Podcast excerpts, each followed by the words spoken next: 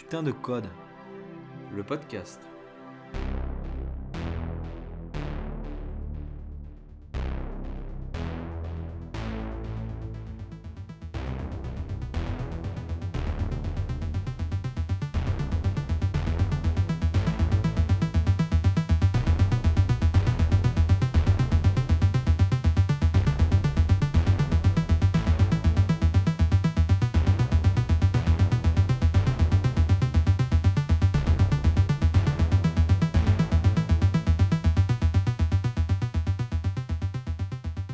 À tous, on est sur le premier épisode du podcast Putain de Code. Salut, salut Salut Alors, euh, qu'est-ce que c'est que le podcast Putain de Code? C'est euh, déjà Putain de Code à la base, c'est un blog, un blog qui parle de, de développement.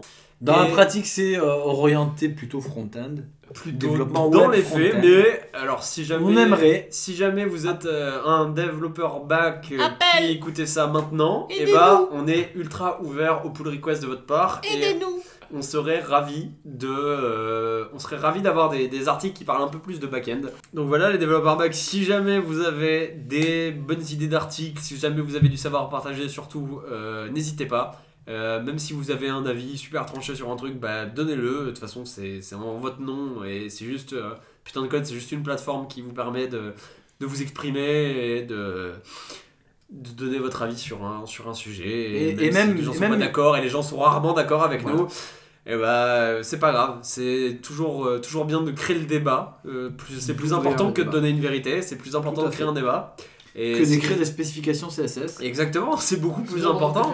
Et si on a aussi des ergonomes ou des designers qui veulent euh, interagir Bah ouais, avec des articles euh, sur le design, ce serait super des intéressant. retours d'expérience. Mais sinon, enfin, si vous avez des articles sur des principes UX, sur des sur euh, des, des, des- des bonnes pratiques de design, et bah c'est super intéressant et on est pareil, on est preneur. De Euh, principe du X. Ouais, ou, du, ou même de design, hein. même de design, c'est super intéressant d'apprendre à faire un, un joli bouton ou, ou de faire une barre de, ou une navigation efficace sur, euh, sur une app ou sur un site web, tu vois, c'est- des sujets qui peuvent intéresser tout le monde. Et du Moi coup- le premier. Et voilà. Et d'ailleurs, on s'est toujours pas présenté.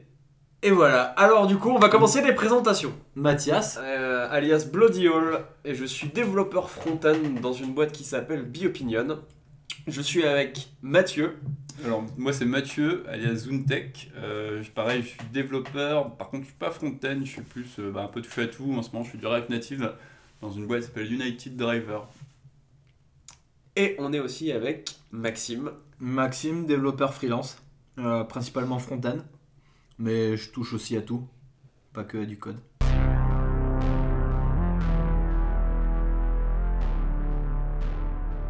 Va commencer par euh, parler de Yarn, donc un client NPM qui a été créé par Sébastien McKenzie, qui est le créateur de Babel. Et du coup, euh, Yarn règle principalement des problèmes de performance du client NPM et euh, a une approche un petit peu différente sur la façon de, de- de gérer toute sa, toute sa résolution de dépendance. Bah déjà, ce qui est intéressant, c'est qu'il euh, il marche complètement hors ligne. Et euh, d'après ce que j'ai compris, techniquement, il va jamais aller euh, fetcher deux fois l'information d'un paquet. Ouais, Avec il la un garde, numéro il de la garde version. en cache. Voilà, Ouais. il la garde en cache. Et ce qui fait que c'est un- principalement ça, d'après ce que j'ai compris, qui fait que ça va super vite par rapport à, au client NPM normal qui est capable d'être. apparemment, il serait con et il, irait- il, il irait chercher plusieurs fois un même numéro de version alors que techniquement, ils sont. Ils sont où ils devraient être immutables. En gros, au début, il va chercher, enfin, il va résoudre toutes les dépendances, juste cho- choper les, les packages JSON. Et après, il va télécharger les packages qu'il n'a pas encore. Et euh, il va tout foutre ça dans un, dans un log file pour, euh, pour euh, savoir quelle version est épinée euh, sur, euh, sur ton projet. Alors, niveau perf, c'est assez ouf. Ouais, Euh, J'ai Ça- testé sur les premières sur la première install c'est à peu près pareil sur la deuxième install par contre euh, npm te fait un truc du il peut te faire du 2 minutes et Yarn va te faire du, du 20 secondes quoi Alors, il y a certains cas de figure hein, euh, où tu lim- enfin, ça peut être presque plus long. Mm. Je, je sais pas si c'était lié à Windows, mais euh, j'ai j'ai avec euh, un client, on a fait des tests et il m'a dit oulala, c'est long. Mais effectivement, il avait euh, pas de cache, il avait pas de cache yarn. Donc ça, je pense que c'est la principale chose Ouais, c'est qui, a fait excellent. Et là, tu vois, ils, ils te le mettent euh, sur la page, euh, on vous partagera le lien. Il y a une page de comparaison euh, avec tous les scénarios possibles, euh, avec euh, le cache yarn ou sans cache yarn, avec un dossier node module existant et avec un, un fichier de lock et ou un fichier euh, de lock npm donc qui s'appelle le, le fameux shrink wrap. Donc là, attends, redescends sur les deux cas où Yarn est plus lent que NPM, c'est. Alors, c'est en gros si t'as pas de, de De log file, mais que tu as quand même tous tes modules d'installer en local. Avec Ouais. ou sans cache. Ce qui est un cas que tu as rarement en général. Quasiment jamais même. Bah, techniquement, en fait, Yarn dit euh, mettez tout le temps le log file, le, le log file. Ouais, faut même versionner d'ailleurs.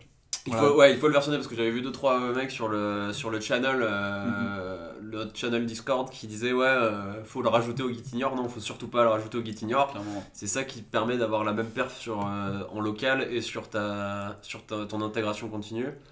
Exactement, ils viennent de faire un. bah, je crois que c'était il y a quelques jours là. Oui, bah, ouais, c'est James. Kyle en fait, ouais, c'est le créateur de Flow. Et je le suis sur Twitter, c'est lui qui en avait parlé. il-. Non, c'est pas, le créateur, il a rejoint la team. oui. Il a rejoint la team. Il a rejoint la team, mais il en parle beaucoup. Enfin, c'est un mainteneur très actif. De, ouais, il était euh, mainteneur aussi sur Babel. euh. Bah, il est pote en gros Ouais, avec euh, Mackenzie. hein, Il est pote avec Mackenzie, donc là il a écrit un post euh, euh, plutôt bien expliqué où pourquoi en fait il faut ton log file. Et moi par exemple j'ai euh, sur euh, Phenomic euh, le projet open source là je l'avais enlevé parce que euh, j'avais eu un cas de figure où j'avais raté en fait une erreur que tu avais quand tu installais tout frais. Parce que si par exemple un projet open source il met un log file pour dev, euh, tu peux arriver dans un cas de figure où t'es- t'es, euh, les personnes qui utilisent ton projet, ils ont ton log file, il sert à rien en fait parce qu'il est dans ton projet Mhm. et le log file il est uniquement euh, lié à ton applicatif et à ton route. Et du coup, tu arrives dans un cas de figure où euh, bah, toi, tu as mis un log file sur ton projet, donc même si tu fais euh, des fresh install et tout, t'as pas le problème puisque tu le principe du log file, c'est d'avoir tout qui est figé à un instant T où tu crées ton log file. Et du coup, il y a quelqu'un qui avait installé le paquet, qui avait une erreur, une classique erreur de Semver où euh, il y avait un paquet qui avait fait une mise à jour et en fait, euh, c'était en- en- entre guillemets une régression. Et du coup, en fait, il explique là, dans le, le billet de, de, de blog sur, sur le site de Yarn, il explique plutôt bien pourquoi en fait, finalement, euh, bah, en fait, il faut toujours mettre un log file parce que même moi, je me suis dit, je vais l'enlever comme ça, si jamais. euh, euh, je vais pouvoir les détecter aussi. Mais en fait, il te montre avec des chiffres par A plus B que en fait, ça sert juste à rien de, de ne pas le mettre et de se dire Ouais, mais je vais être dans un, dans, un, edge- dans un edge case précis. Je vais me retrouver en fait avec la possibilité de pouvoir détecter avant les utilisateurs. Il y a un moment où c'est super intéressant. Il dit Je crois, il dit Voilà, toi tu l'installes, t'installes et même les contributeurs ils vont installer. euh, X, temps, euh, X fois ton paquet et, euh, et les utilisateurs eux-mêmes, c'est, ça peut être 10 millions de fois plus quoi, ou, ou beaucoup plus. Donc potentiellement, c'est les utilisateurs qui vont détecter les bugs Ouais, et pas quelqu'un d'autre. quoi. Et, pas puis, toi. euh, et puis Yarn, ça s'adresse surtout en fait à l'application finale qui va consommer, juste consommer des paquets et qui va pas être consommé en tant que tel. Mm. Parce que c'est pas du tout efficace, en fait ça sert à rien puisqu'il va pas, euh, de mémoire, il va pas chercher les log files qui sont dans les autres packages vu qu'il fait sa résolution juste avec des packages JSON. C'est ce que j'ai essayé de dire tout à l'heure, mais j'ai pas dû le dire comme il faut. Mais là, du coup, c'est ce qu'il dit c'est euh, en fait, mettez tout, que vous soyez un- une librairie ou une application, mettez-le, mais toujours. Il n'y a pas de cas de figure ou intelligent où on se dit non, faut pas le mettre.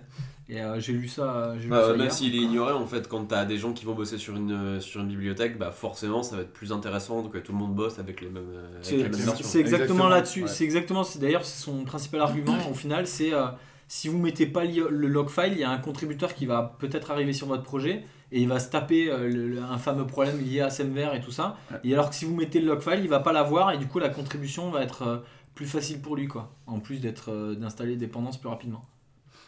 Ouais, Surtout si c'est des gens qui gèrent le SEMVer comme, euh, Comme leur comme pied. Jérémy Ashkenaz euh, avec son, son romantic versionning. qui dit je sens, je sens que c'est que c'est une mineure ou je sens que c'est je sens que c'est une, une Je sens que c'est un c'est tendancieux quand même.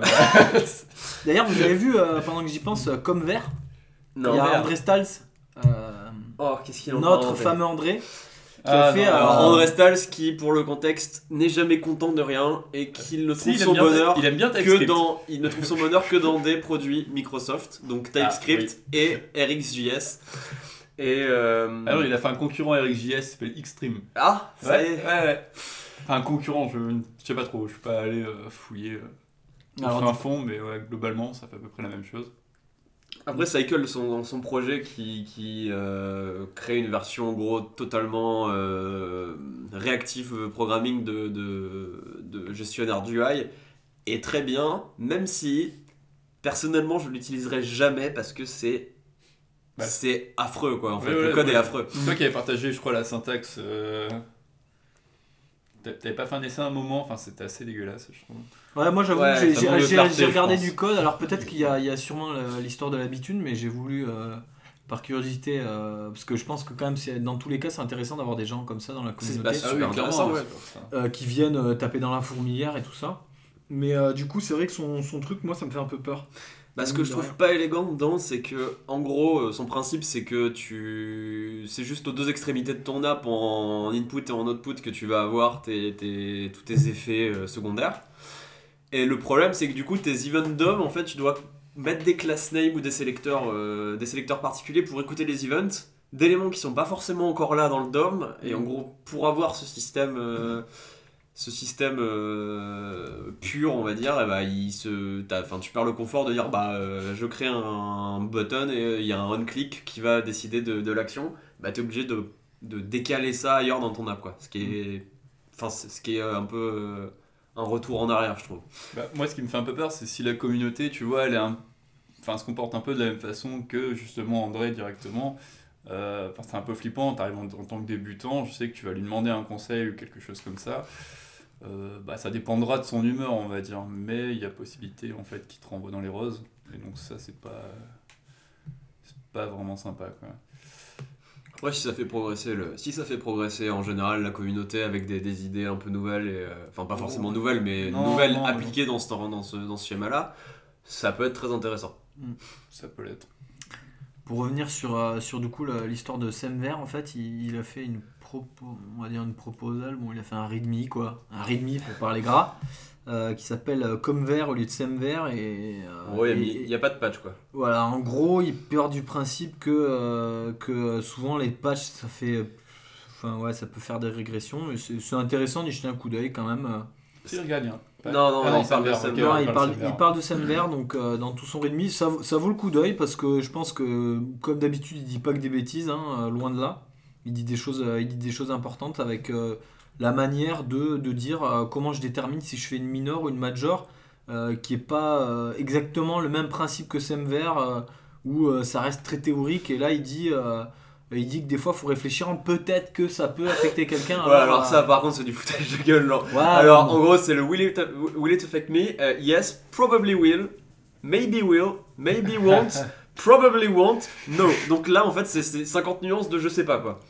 Bah, si tu dois mettre ton pro de vendredi soir, tu vois, tu dis maybe what Ouais, ça passe. Non, après, après le, bon, l'idée de base est pas, est pas con parce que Non, mais les, le patchs, les patchs souvent peuvent péter ton app parce que sans le savoir, tu peux reposer en fait sur un bug, euh, sur sur un bug. bug, typiquement, Ouais, c'est ce qui se passe souvent en fait quand t'as des. Ah, c'est là que les gens gueulent le plus. C'est Ouais, quand ouais. t'as un patch qui fixe, euh, qui fixe un, qui fixe un truc et qu'au final, euh, au final, ça te bousille ton app parce que bah c'était quoi? C'était le ouais Babel qui avait son bug qui, qui autorisait de mettre des, des propriétés sur une classe euh, sans mettre de semi-colonne. Et au final, euh, quand ils ont corrigé ce, ce bug qui était le- la non-compliance à la, à la spécification, Ah, il y en a plein qui il y a, faisaient, euh, il y a allez, 50% de gens qui l'utilisaient sans avoir lu la spec, euh, pour qui ça a pété, euh, parce que personne n'avait fait gaffe qu'il y avait besoin de ce Moi y euh. compris, j'avais bien whiné d'ailleurs. Et euh, d'ailleurs, si je dis pas de bêtises, c'est une petite parenthèse, mais je crois que le, point virgule a viré de l'aspect parce que Ouais, maintenant parce que tout le monde a gueulé, ouais. Ouais. Ah, c'est juste parce que tout le monde a gueulé. Parce Ouais, que là, ouais. j'ai vu, j'avais comité du code une Bah, fois. il y a et- encore des cas qui sont un peu, euh, un peu tordus, Ah, J'avoue que. mais euh, mais bon après, hein, faut pas non plus trop faire la gueule parce que si jamais tu, tu types ton code avec des trucs comme flow, t'es obligé d'en mettre sur la déclaration de type, donc Ouais, quitte à en mettre euh, à un endroit. Après, euh, j'avoue que je m'en suis. euh, Enfin, j'ai omis d'en mettre cette semaine et c'est vrai que c'est passé sans problème. Ouais. Euh, ben, on a fait un petit tour, même si on a débordé un peu. Je pense du coup, on va passer à, à Webpack 2.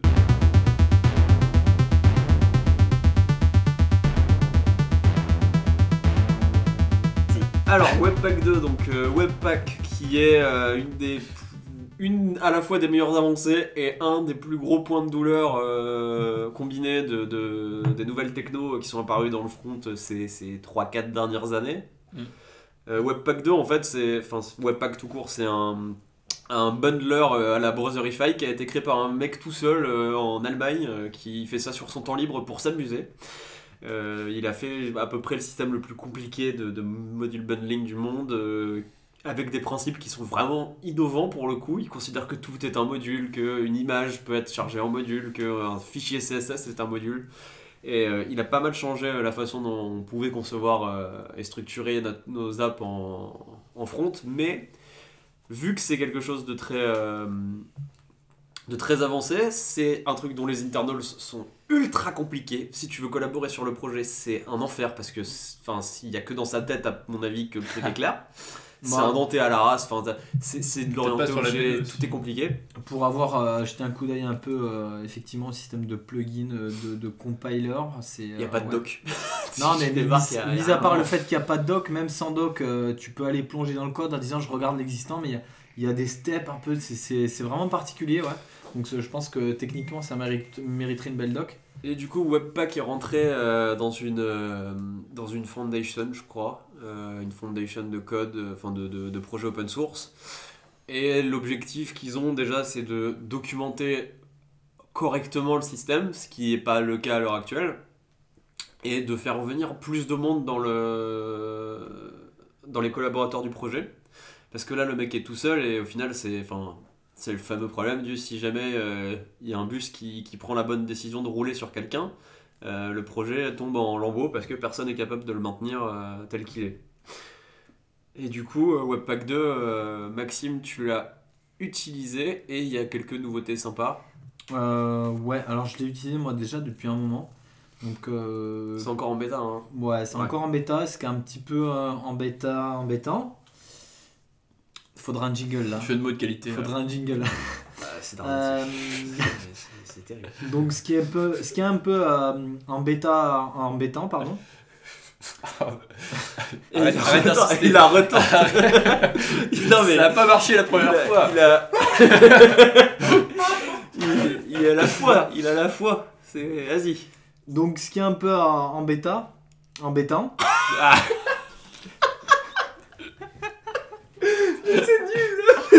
C'est pas grave. Non, mais j'avais 230. Donc ce qui est un peu en bêta. Non. Ah putain Ce qui est un peu embêtant. Vas-y, change de phrase. change de phrase. Non Dis ce, ce- ce qui m'importune ou je sais pas. Ce qui me dérange. Non, dans la pratique, euh, Webpack 2 euh, euh, apporte euh, euh, pas beaucoup de breaking change en fait, donc ça c'est une chose à savoir, c'est qu'une migration peut aller très très vite. Il y a vraiment, euh, je crois qu'ils ont déprecate euh, un plugin, donc le dedupe plugin, euh, il, a, il a dégagé tout récemment. Euh, il y a un ou deux plugins, genre le extract, extract text plugin. Donc pour le CSS inline, ça? Voilà, pour, pour mettre son CSS, extraire les, les bouts de CSS et en faire un seul fichier qui a changé d'API, qui pour le coup a une API intelligente, où avant les gens faisaient une erreur tout le temps, il y avait une histoire de virgule, tableau, tout ça. Donc là, ils ont fait un truc euh, qui, qui, qui est normal quand tu lis un exemple. Euh, Il y a un ou deux autres trucs, mais ça reste vraiment minimal. Après, ils ont changé, euh, je crois, le parseur, euh, etc. Et notamment, euh, ce, qui est, ce qui est tout nouveau, c'est que ça permet euh, euh, de faire du tree shaking. Euh, et donc, ce qui est. euh, Le tree shaking est très limité sur Webpack 2. Voilà. Ouais, Contrairement- par rapport à son. son, son Contrairement à Rollup par exemple, ou Rollup, ouais. Clojure, Clojure Compiler aussi. euh, Bah ouais, le, problème en fait, perf, le, euh. le problème en fait, c'est qu'aujourd'hui, il est pas capable, il est capable Webpack de faire du, du tree shaking uniquement sur du vrai code ES6. Donc, ce qu'il faut euh, savoir déjà quand on utilise Webpack 2, c'est que par exemple avec Babel, euh, on va pas aller transpiler, euh, on va devoir utiliser par exemple le, le, le- le preset euh, ES 2015, mais en retirant la partie module. Ouais, donc Ouais, t'as- tu dois juste utiliser un objet avec module de point false et là Voilà. tu, tu dans la désactives. confu. Donc, tu en peux gros- utiliser les tests aussi, ça marche, ça marche aussi. hein. Ouais, ouais, du coup, il faut, il faut, désactiver, euh, il faut désactiver la partie module pour laisser euh, la syntaxe des imports telle qu'elle. Et euh, quand il va être confronté à, à vra- à des vrais appels euh, d'import, il va être capable d'effectuer du tree. Mais du coup, dans la pratique, euh, vu qu'on utilise plein de modules euh, qui viennent de NPM, euh, les trois quarts, si c'est pas Ouais, bien 99%, plus, mais- dans, dans, euh, disons, euh, dans, dans le, le front-end actuel, euh, on va dire web, euh, parce qu'il y a des différences par exemple dans React Native, mais on fait pas du Webpack euh, avec React Native, ou l'inverse. Euh, du, du coup, dans la pratique, on va pas vraiment euh, tricher, euh, si je peux dire ça, beaucoup de choses. En gros, tu peux tricher dans ton code, mais au final, euh, ce qui est pas utilisé à côté et qui utilise du, du require, enfin du, du CommonJS de base. React, loadage, tout ça, en gros, euh, ça va pas gros, du tout là, tricher là, de tu vas base. rien faire. Alors que Non. Rollup est capable de le faire, ça. Voilà. Rollup, Ouais, lui, peut Rollup analyser. peut le faire avec un plugin externe, Ouais. mais qui est officiel de Rollup. Euh, par contre, il y a une technique, euh, du coup, pour les, les mainteneurs de librairie. Euh, C'est-à-dire que dans le package JSON, vous mettez le main, donc, qui est la version transpilée en fait, de votre librairie, et vous pouvez mettre JSNext 2.main, en fait, qui euh, pointe vers la version ES6. D'accord. Et à partir de là, en fait, Rollup est capable de le consommer, en fait, et Webpack 2 aussi, mais je crois qu'il y a un petit peu de Alors, config à Du faire. coup, il faut quand Ouais. même transpiler ton truc parce que si jamais. Tu dois le transpiler en fait pour les personnes qui n'ont pas du coup le Bah, l'écosystème en fait. Mais euh, si par exemple tu as du JSX, euh, tu es obligé de, de quand même faire une phase de transpilation. tu peux faire une phase de transpilation mais qui garde les modules en fait. Voilà, c'est ça. Donc c'est c'est très chiant. Ou le, ou laisser, ça. sinon Ouais. en fait, ce qui faudrait une petite boilerplate pour ça. Pour, euh, Non, mais ce qui se fait, euh, simplifier. parce que moi j'ai essayé de quand même utiliser quelques modules, ce qui se fait c'est qu'il y en a de plus en plus, enfin il y, ouais, en a de plus en plus qui le font. Pouvoir, euh, enfin ce que font des librairies, c'est-à-dire qu'ils publient, on va dire leur code euh, complètement transpilé avec Babel euh, pour que ça marche euh, en node euh, ES5 euh, sur node 0.12 euh, pour dire une, une extrême. Et de l'autre côté, ils vont, ils vont aussi fournir leurs sources pas du tout transpilées. Euh, du coup, si tu veux, euh, si tu veux en fait consu- consommer, euh, on va dire leur module, le plus simple, c'est éventuellement d'aller ajouter euh, euh, ce, ce node module dans tes passes include euh, sur ton Babel loader dans Webpack. Grosso merdo, c'est pas, tu ajoutes juste, euh, souvent tu includes euh, ton dossier local euh, de code, ton SRC quoi. Ouais. Et là, tu vas aller inclure le module en question que tu veux consommer euh, brut. Comme ça, tu vas appliquer, euh, parce que souvent on a un peu tous les mêmes entre Babel euh, preset euh, latest, on, on est Donc tu as quand même des phases de config qui peuvent aller loin si jamais tu veux vraiment avoir les bénéfices de, de Webpack 2. Non, ça va pas très loin parce que tu vas ajouter une ligne dans, dans ton include en fait, dans, dans, dans ton fameux Babel loader, le, le, le pattern include.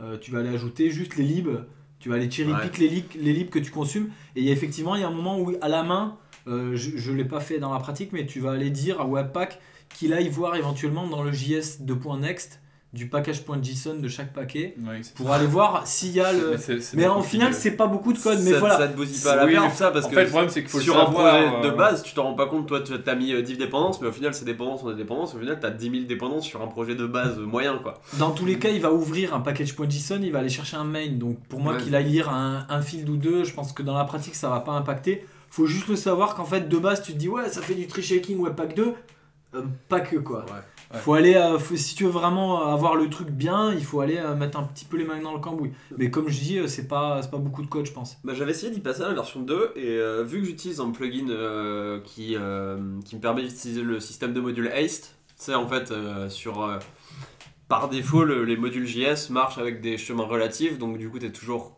emmerdé avec... euh, Avec les deux points de points, avec, euh, euh, voilà, t'es dans components... Parent, euh, parent, slash parent, slash tu parent. vas aller slash parent. choper, tu veux choper euh, ton fichier euh, actions, euh, enfin user actions, et du coup tu dois faire 2 points slash 2 points slash 2 points slash 2 points slash action machin, et du coup ça te permet d'avoir un mapping euh, global. Et ben ce plugin là ne marche pas avec Webpack 2, et j'ai j'ai essayé de regarder un petit peu ce qui avait changé dans le code du plugin, mais vu que c'est potentiellement, euh, enfin il a réécrit les trois quarts du truc.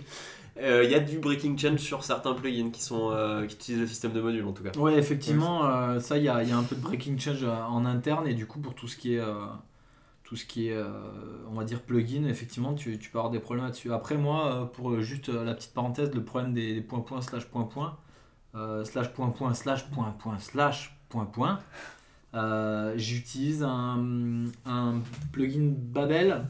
Euh, que je trouve pas mal où en fait euh, c'est Babel que je retrouve le nom de seconde. Babel plugin relative import Euh, et je, et je m'en sers en React Native. Du coup ça permet en gros d'aller d'aller fournir une, une racine où en gros ton dossier SRC tu vas pouvoir le, le pointer avec un alias grosso merdo. Et du coup au lieu d'aller faire des points points slash point point slash point point tu peux mettre tilde ou ce que tu veux. Bah, je ça, crois je le qu'il y a plusieurs plugins qui le font. Et euh, à un moment, j'étais passé sur un plugin, j'avais arrêté parce que j'avais des problèmes et tout. Mais aujourd'hui, avec Flow et Jest, euh, par exemple, tu as des options euh, Bah, justement. module name mapper où maintenant tu peux. euh, là, je, coup, suis, euh, je suis revenu sur ce modèle-là récemment. Flow Et Jest, par défaut, ils supportent le système Haste, du coup, qui te. En gros, chaque module définit dans un commentaire, genre provides module, et tu dis le nom du module que n'importe quel autre module de, ton, de ta codebase peut, peut récupérer. Le gros avantage de ça, c'est que là, enfin, avec ton système où tu, tu mets euh, un- en gros une, un tilde slash et, euh, et en gros le chemin, euh, le chemin relatif, Ou un nom. le, ouais, ou n'importe quoi, le problème que tu as, c'est que quand tu déplaces des fichiers, tu dois aller modifier quand même tous les trucs, alors que là, tu peux réorganiser ton code et changer le module de place, et ça va avoir aucune incidence, et ça continuera de marcher, et quand tu réorganises. Quand tu réorganises parfois ton code, c'est le moment où t'adores ça parce que du coup t'as rien à faire. C'est vrai, mais euh, moi, le, le, le, le- on va dire le mauvais côté de cette pratique que je trouve, c'est que, euh, c'est que euh, ce qui m'embête un petit peu, c'est que tu perds un peu le côté explicite du truc, et vu que tu- du coup tu pourrais potentiellement avoir une arborescence, une arborescence un peu bordélique, où tu vas avoir des, des, des modules définis à droite à gauche dans des chemins pas du tout clairs. Tant que t'as un fuzzy finder, tu peux, te- tu peux, tu peux. Je suis tout à fait d'accord, mais- c'est pas trop méchant. Je suis d'accord, mais après, quand tu es avec des gens euh, peut-être moins expérimentés, moi là je travaille avec des Indiens, euh, s'il n'y a pas des trucs explicites, euh, Mhm. je les perds. Déjà avec des trucs explicites, ils les ratent alors. euh. mais bon, euh, c'est je- voilà, je pense que c'est peut-être une histoire d'expérience, de- d'être à l'aise ou pas avec euh, ce genre de choses. Et voilà, il y, a- il y a plusieurs solutions qui existent, on est content avec euh, ou on l'est pas. Il y a de la solution pour tout le monde, je pense.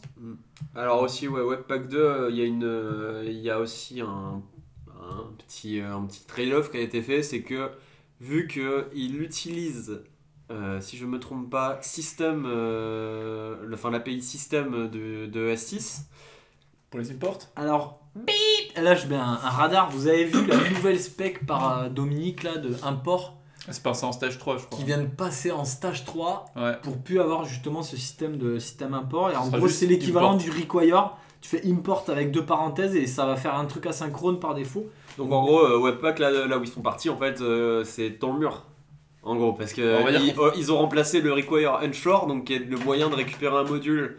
En gros, quand il crée la build, il va séparer ces deux trucs et il va te permettre d'en récupérer un après, histoire de diviser ton, ton, la taille Euh, de tes c'est le modules. code splitting en une ligne euh, dans ton code quoi. Ouais, et du coup, là, ils sont partis sur cette spec euh, qui était. Je, sais pas d'où elle sort d'ailleurs. Ah crois. bah c'est System.js.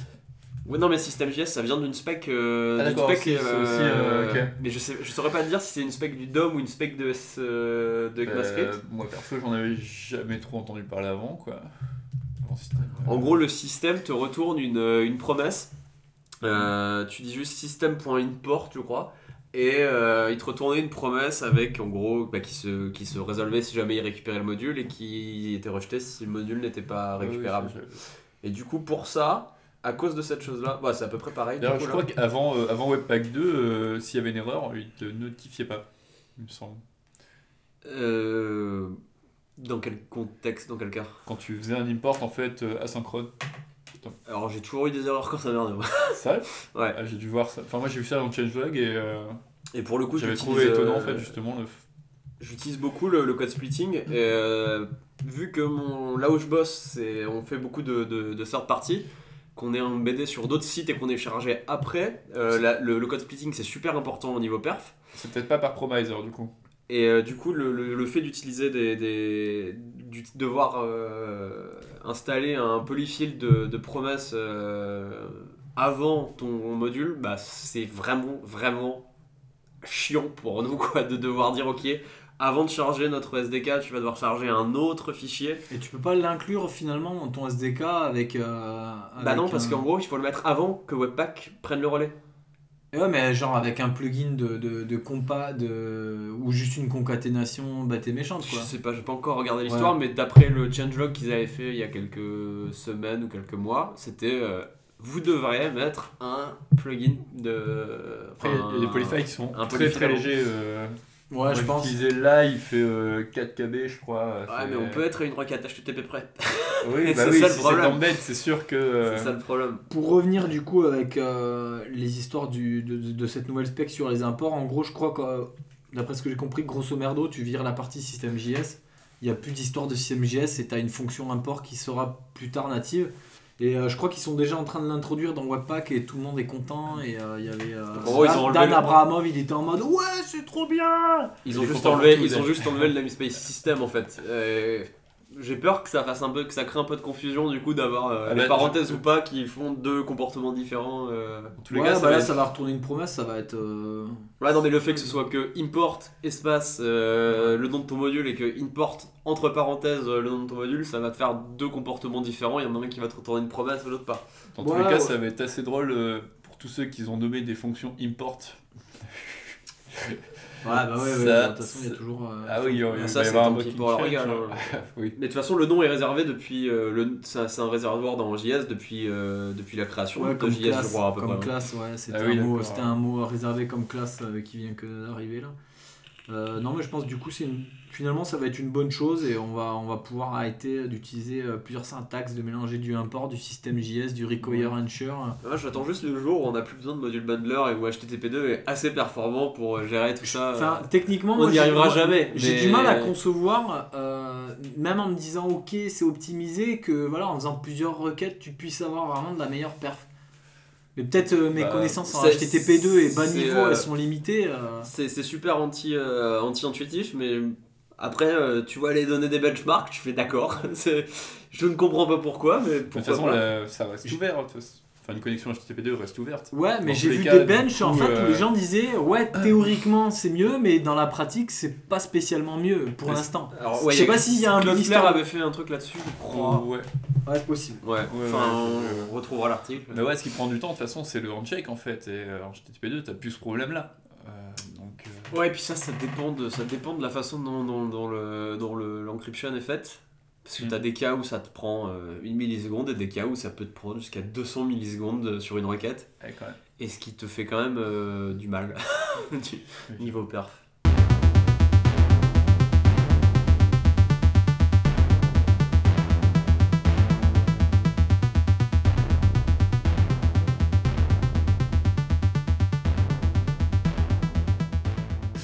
Alors du coup, Maxime, tu étais euh, hier, parce qu'on enregistre ça, on est le 3 décembre, tu étais hier à .css, euh, tu étais avec euh, Georges, ici présent. Euh, Il y avait d'autres personnes parce qu'on était presque 500 personnes, mais euh, oui, on y allait tous les deux. La blague était nulle. Oh la vache, bah, c'est pas grave, hein. Donc euh, bonjour, je me présente Georges, développeur front-end parisien. Euh, donc en fait, à vrai dire, je vous ai pas rejoint en cours de route, j'étais là depuis le début, j'étais juste étonnamment silencieux, mais vous allez bientôt vite regretter mon silence. Donc voilà, alors, euh, donc à .css, Maxime et Georges, qu'est-ce que euh, vous avez vu comme conf? Est-ce que déjà c'était bien? Euh, ouais, c'était pas mal. Moi qui euh, commence à en avoir marre de CSS pour euh, des raisons qu'on pourra parler après. Et ça vient de l'auteur de CSS Next quand même. Oui, tout à fait. Euh, euh, ouais, j'ai pas trouvé ça dégueulasse du tout. Euh, même si- j'étais un peu sceptique, euh, et je crois qu'en 2014 j'avais pas été très fan de l'édition. À part, euh, je crois qu'il y avait un talk qui m'avait marqué, c'était le talk de, de l'auteur de React Native Web, Nicolas, hein, mon dieu. Nicolas Gallagher, donc, qui a fait mobile.twitter.com, la nouvelle version qui est sortie il y a quelques mois, qui est franchement plus clean que le client, le client desktop. Euh, et du coup, euh, pour faire un petit résumé, on a eu droit à 8 talks en plus de, de Lightning Talk. C'était sur un après-midi seulement, c'est ça Ouais, ça, de une longue après. 45 à 18h environ. Ouais, en fait, Ah oui, les confs ont C'était démarré. des, c'était des petits talks du coup ou c'était des, des, des longs Environ une demi-heure à peu près pour chaque talk qui est entre, entre 4 et 5 minutes pour les Lightnings. D'accord. Idéalement 4 minutes, mais. Idéalement 4 minutes et avec des pauses un peu démesurées d'une demi-heure, mais vu la, la taille de- du lieu et le temps qu'il fallait pour obtenir un pain au chocolat, je peux comprendre la- le temps qu'il a fallu pour faire les pauses. Euh, du coup, au niveau des, euh, des sujets qu'on a eu, euh, on a eu droit, donc euh, on l'a déjà dit, donc grosso merdo, on va faire un petit résumé en, en, en essayant de faire une phrase ou deux. On a eu un premier talk qui nous a parlé de méthodologie, CSS euh, pour, pour être capable d'offrir une API. euh, donc euh, euh, c'était euh, c'était un talk d'une d'une femme qui travaillait chez Yandex, donc euh, c'est c'est les créateurs de BEM. Ouais, enfin, le vrai sujet, c'était vraiment la, la, la problématique de l'update de composants dans une bibliothèque visuelle. con putain, vous êtes cons les gars, vous êtes des bâtards quoi. Putain mais fermez votre gueule, on va pas y arriver sinon. C'est dur. Pour le contexte, c'est la 17ème prise de Georges pour sortir sa phrase. Allez. Mais en même temps vous lui pétez les couilles le pauvre. C'est- eh, On l'encourage Au bout d'un moment- Je préférais quand je jouais à Pokémon tout à l'heure là. Ça ça me rappelle ma première conférence où j'avais mis une petite chemise et où j'étais super stressé. Non si, je te jure. Oh, bah, genre, c'est un peu ça. Euh, La deuxième conf, euh, Maxime, c'était. Alors c'était euh, vraiment un sujet très très intéressant. Je pense que c'est quelque chose qu'on a, on a tous besoin de, de- de vraiment d'entendre. Voilà, on a, on, on a vraiment euh, vu quelqu'un live coder euh, du, du, du n'importe, enfin du, ouais, du n'importe quoi, du on s'en fout, euh, avec une div. Voilà, le délire c'était j'ai une div et je code une moustache. Donc en gros, c'est écrire 4 fois plus de code qu'il faudrait pour le faire, euh, genre avec un SVG ou un truc comme ça. Pour une moustache, ça allait. C'était une moustache animée en plus. C'était une moustache animée, hein, donc euh, non après de là en faire une conf, euh, bon, Mais du Ouais. coup, ça, a- ça a vite évolué vers justement le sujet principal de la conférence, qui était le, le produit, on va dire le produit de, euh, de la conférencière, qui était son, euh, son application cssicon.space, qui était effectivement donc euh, une, un répertoire d'icônes entièrement fait en CSS que tu peux directement balancer dans ton application comme ça. Ouais, du coup, on a, de on a- 512 de 512 icônes. on a regardé ça un petit peu. L'idée est, est- est sympa, mais alors l'application est enfin dégueulasse quoi. C'est Non, non, non. Vu que- putain, non, mais vu que tout- violent. Vu que tout, vu que tout est, est normalisé du coup pour faire ces, ces- ces transitions entre le before, les after et les, les non, et c'est pas du tout normalisé en fait. Elle a pas, elle a rien normalisé. Donc en gros, Elle, euh, elle a fait toutes, elle a, elle a Gros- pas fait toutes les animations entre chaque, euh, je reviens. chaque icône. Mais non, mais je reviens juste sur la technique. Grosso merdo, la technique c'est t'as une div, ok. T'as un after, t'as un before, donc t'as trois blocs, mais euh, on va dire potentiellement t'as un nombre un peu illimité de, blocs, dans le sens où elle joue vachement avec les box shadow. Bon, c'est une technique qui existe Ouais, depuis d'accord, 10 c'est ans. c'est ce hein. que je dis, mais du coup, en fait, toutes les animations, enfin, c'est juste une, Non, simple- a- c'est une transition. Ouais, mais c'est une transition, il y a rien, il y a la coup, rien voilà, codé. donc, en fait, t'as juste une transition all quoi. Ouais, vu que la transition elle est normalisée, en fait, le, le côté euh, viens, on va faire des, des animations, qui est un peu le truc dont, enfin, la façon dont c'est présenté dans le, dans le, dans, Non, je pense pas parce que t'as vraiment un petit bouton animate, Ouais. donc c'est un peu le bonus quoi. Je pense que euh, ouais, je, pense après, aussi que enfin, ça rendait déjà un peu dégueulasse sur l'écran euh, quand on a regardé. Sur Firefox, Sur Firefox, Et les animations, et les animations, pour le coup. euh, Selon les icônes, alors, par exemple, voilà, Par exemple, euh, par exemple, t'avais un, un icône de batterie plein et à moitié plein, t'as effectivement une animation qui a du sens. Par contre, bizarrement, quand tu passes sur l'icône où il est vide, il n'y a pas d'animation parce que y a, y a- elle, elle a- enfin elle ou la personne qui a godé, parce que je, je crois qu'il y a des contributeurs, il n'y a pas eu de, il a pas eu de, de- le, le- ils sont pas allés jusqu'au bout en disant tiens au cas où qu'il y ait une transition, on va mettre un truc à zéro. Du coup, si on fait une animation entre le, la batterie pleine et la batterie vide, bon, Alors, voilà, En même temps, c'est compréhensible Voilà, que si t'as 512 icônes, tu vas pas travailler chaque animation entre l'une et l'autre. hein. on est d'accord. Mais pendant le talk, effectivement, voilà, ils ont, elle a montré des, des use cases de quelques icônes qui transitionnaient bien entre elles. Et forcément, tu vas pas non plus faire transitionner n'importe quelle icône vers n'importe quelle icône. Après, il y a très peu de cas dans la vraie vie où tu fais transitionner des icônes euh, pas, la état vers je- pense qu'après. Le Je material design, c'est la pire chose. Non, qui mais je pense existe, qu'après, bon, là tu, tu donnes ton avis, mais euh, bon, j'ai j'ai un peu le même, mais passons. Et je pense que dans la pratique, euh, utiliser des icônes CSS, euh, le rendu, clairement, si on est un tout petit peu minutieux, qu'on a un designer sur le projet, déjà il dira non, il dira non, c'est mort. Aujourd'hui, elle, elle disait aussi oui, on peut faire des icônes multicolores. Dans la pratique, aujourd'hui, t'as du SVG et puis basta. Même, Oui, mais même parfois, tu vois, je suis obligé d'utiliser du PNG. Oui, euh, et puis si tu fais du natif, euh, aujourd'hui t'as même pas le support Voilà, SVG euh, en, Mais ça reste, un en bon Android. proof- ça reste un bon proof of concept. C'est plus qu'un bon proof of concept, c'est presque utilisé. Alors la question, c'est euh, ça rend comment dans IE 7 ces icônes euh, border radius, box shadow, euh, before after? Je dirais dans UE10. euh, Même dans 10, ouais. Donc alors, le troisième talk, c'était euh, Léa Verrou. Alors, je, je suis pas sûr de l'ordre, mais on va dire un, un talk de plus, c'était euh, Léa Verrou sur les, euh, les variables, disons les custom properties en Alors, CSS. qui, sont, qui sont quand même euh, dans l'application une, une sacro horreur. Euh, vu Putain, que. mais tout est de la merde quand on t'écoute. Ouais, bah là pour le coup, dire. C'est comme si en je vais JS. me permettre c'est de comment dire non. En JS, quand tu dis var a égale 1 et que tu fais une tu alerte, fais tu fais var, c'est alerte, moche. tu fais alerte et tu mets ça en Mais param, ça va dans du t'alerte JS. 1. T'es pas dans du JS. Ouais, mais justement, de redéfinir, de pouvoir redéfinir une variable derrière, de pouvoir override tout le reste et de pouvoir tout péter selon l'ordre de chargement de tes CSS, c'est une horreur. C'est l'idée document, l'idée theming, euh, c'est un concept à Ouais, mais où tu peux te suicider à n'importe quel moment. C'est un concept qui a des use cases qui sont pas forcément les tiens. c'est c'est un concept qui a des use Bon. cases qui sont pas forcément les miens, mais c'est un concept qui ignore beaucoup de use cases et qui Alors- part du principe que les gens ont un use case qui est ultra limité et qui prend pas en compte ceux qui sont un peu plus avancés. Je pense qu'elle a donné euh, des, des cas où en fait elle a essayé de donner des cas un peu euh, réels qu'on pourra faire. Alors parce que là, grosso merdo, le support Edge est pas terrible. Euh, Il y en a pas surtout. ouais, voilà. Il y en a, il y en a surtout Voilà, pas. il y en a surtout pas. Mais ils, sont en train de le faire et les prochaines versions, euh, il y a Custom Property du coup disponible sur tous les navigateurs euh, qui, euh, qui sont pas en train de mourir quoi. Donc euh, Et Opera ne, ne, ne Opera, met c'est- pas ça. O- Opera, euh, c'est si, Chrome. mais Opera, Opera, c'est Chrome aujourd'hui. ouais. mais c'est mort. Mais ça existe quand même. Mais on s'en fout, c'est Chrome. C'est c'est le- c'est l'engine de Chrome. Donc euh, de toute façon aujourd'hui t'as WebKit, t'as Chrome et t'as Gecko et puis le reste ça n'existe pas. Et t'as Trident, c'est quoi le- c'est quoi la Non, c'est plus Trident. comment il C'est- s'appelle Oui, je me doute, mais comment ça Chakra, s'appelle non Chakra quoi Il y a Chakra. Chakra, ouais. Non, Non, Chakra, c'est le, JS. c'est le JS, Ah, c'est le non. V8. JS. Puis il y a Cerveau qui va finir par sortir un jour, on espère. Non, ça s'appelle Non, pas ça, parce que- final. Euh, du coup, euh, du coup, elle a donné un use case. Enfin, j'en donne un parmi d'autres, mais grosso merdo, euh, on va se retrouver dans un cas de figure, selon elle, et selon euh, ce vers quoi on devrait aller, ou être trollé les développeurs React parce qu'ils font du CSS, InJS, ta ta ta. Elle, part, du principe que, en gros, ce qu'on pourra faire peut-être dans un an ou dans deux ans en prod en vrai, quand il y aura les custom properties partout et qu'on va pas péter un tiers de, de, no- de nos clients selon nos stats. Euh, ce qu'elle dit qu'on pourra faire dans un an, elle se fout de la gueule des développeurs React qui font des choses depuis trois ans. Donc euh, pour moi, bon, elle a fait un petit troll, mais qui n'était pas forcément. euh, Ouais, surtout que dans un an, en fait, on pourra faire encore mieux du coup en, en CSS et Pot- JS. quoi. potentiellement. Mais du coup, elle a, elle a donné un exemple où en fait, l'avenir, selon elle, ça va être un développeur JS va, nous, va pouvoir nous modifier avec du JS des custom properties. Et elle, elle met un exemple que- qui est con, mais qui, qui est là et qui, qui, qui fonctionne, où en gros, il y a une custom properties euh, tiré scroll, X et tiré scroll Y, euh, qui sont mis à jour par du JS. Donc en gros, euh, c'est euh, ton XY de ta souris.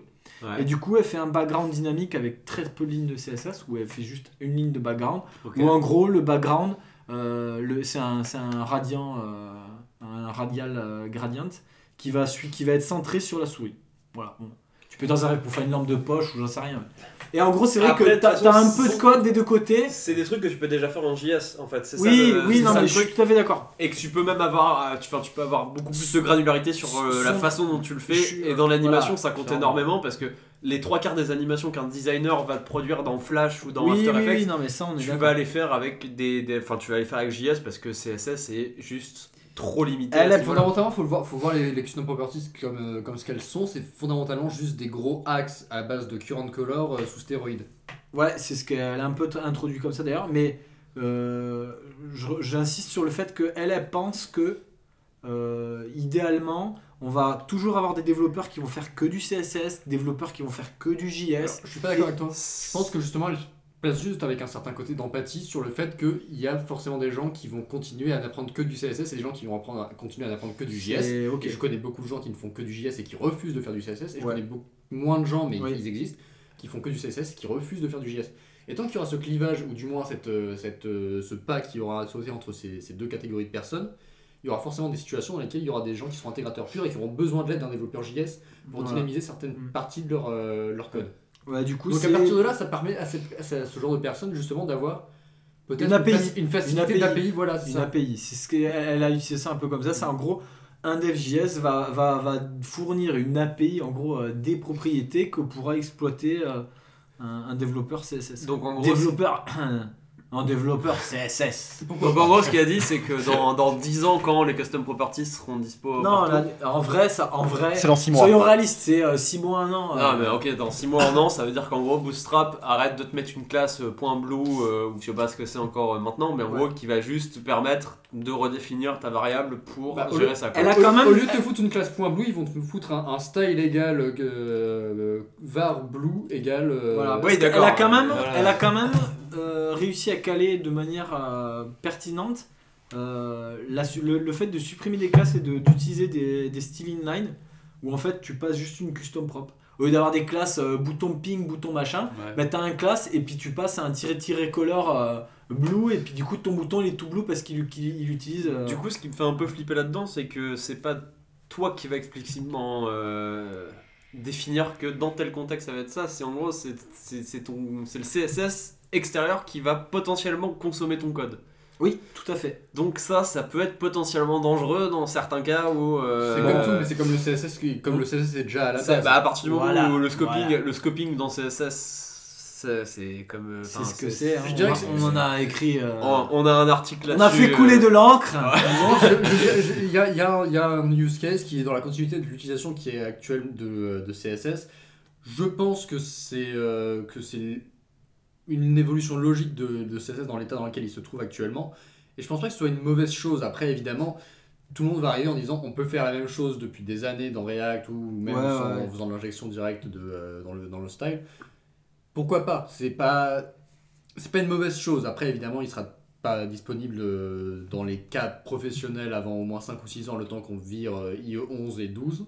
Il n'y a pas eu de 12 Non, c'est... Non, il y a Non, les updates auto. Je pense que ça ira plus vite. Je pense Non, mais ce qui, ce qui me fait flipper dans l'idée, par exemple, c'est que c'est de voir que euh, quand tu as une initiative de CSS, genre de, de WebKit, qui, qui va dire euh, Ok, on ajoute euh, le- les animations euh, Spring, et de voir que euh, quand tu as une discussion sur le W3 qui va te dire euh, Oui, alors Spring, on n'est pas tout à fait d'accord parce que niveau performance, on a peur et. Et du coup, euh, on va plutôt rajouter deux paramètres à la courbe de Bézier parce que on n'est pas convaincu que les animations basées sur la physique c'est une bonne idée. Sérieusement. Euh, concrètement, ça fait flipper sur l'avenir de CSS et ça me conforte dans l'idée qu'on va de plus en plus utiliser JS pour faire ça et d'utiliser, ok, le, on Bah, va utiliser le CSS Object Model, on va l'utiliser beaucoup plus. Et, euh, et au final, enfin, si jamais CSS continue d'ignorer euh, le, le feedback des gens qui font des, des, des- des- qui l'utilisent de manière un peu plus avancée, un peu plus software, un peu plus euh, applicative, et juste euh, se dire oui bah c'est bien vous allez faire des sites e-commerce et des sites d'a- des sites d'agence et machin c'est bien vous allez faire des jolis scrolls.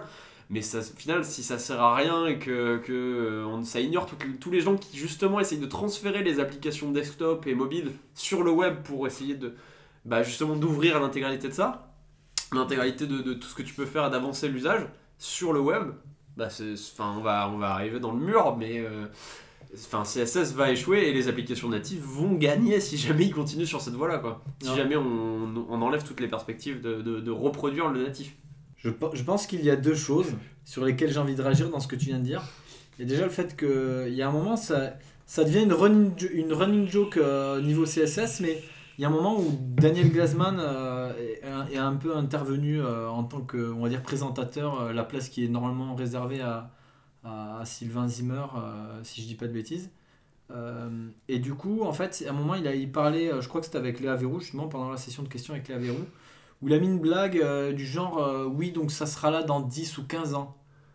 Mais le mec assume le fait que le CSS soit très lent et là on, tout à l'heure on parlait aussi de, de, par exemple de la spec euh, d'import dans JS Ouais. qui est passé en stage 3 en une vitesse euh, Bah déjà tu vois ES6, euh, enfin Oui, euh, voilà. ES 2015, 2016, Mais 2017, du coup, sortir on une spec dit- tous les ans, c'est énorme. on se dit Oui, euh, ok c'est une blague c'est une blague CSS c'est lent mais les mecs se disent pas on va essayer de faire mieux donc ça c'était une, une des choses qui me fait réagir deuxièmement après tu parlais justement de l'ouverture des API et il y a un talk est- alors je sais pas s'il était après exactement mais c'est intéressant d'en parler maintenant c'est justement euh, Philippe Walton euh, qui, euh, qui, a, présenté un talk sur alors je sais plus quel était le titre exact, mais c'était comment écrire un, CS un polyfill CSS qui tient la route. Et la conclusion c'est n'écrivez pas de CSS polyfill. Donc c'est vraiment bien détaillé parce qu'en gros il, il explique tous les problèmes que tu peux avoir euh, euh, quand tu, écris le polyfill. euh, euh, ce que tu vas vraiment te ramasser dans les dents et tout pour finir sur ton polyfill de toute façon il sera jamais bien. Et, en attendant que, et, là il fait une ouverture sur le fameux truc appelé Houdini ou l'ouverture des API éventuellement des, navigateurs aux développeurs. Bah, surtout que ça c'est une demande dans les issues CSS Next, vu que tu le gères, il y a eu, j'ai vu passer une bonne douzaine euh, d'issues qui te disent oui alors euh, cette feature là il faudrait la polyfill euh, correctement. Et où les mecs se rendent pas compte, euh, les, les, les, les, mecs qui te, qui te balancent ces issues là ne sont pas rendus compte que bah t'avais forcément besoin d'un runtime JS et que c'était pas le rôle de ton. Exactement. Ouais, exactement.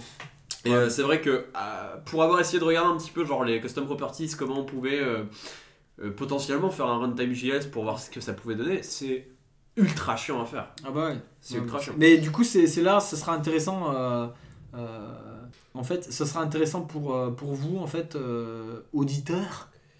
Hein? J'essaye, hein J'essaye. Ouais.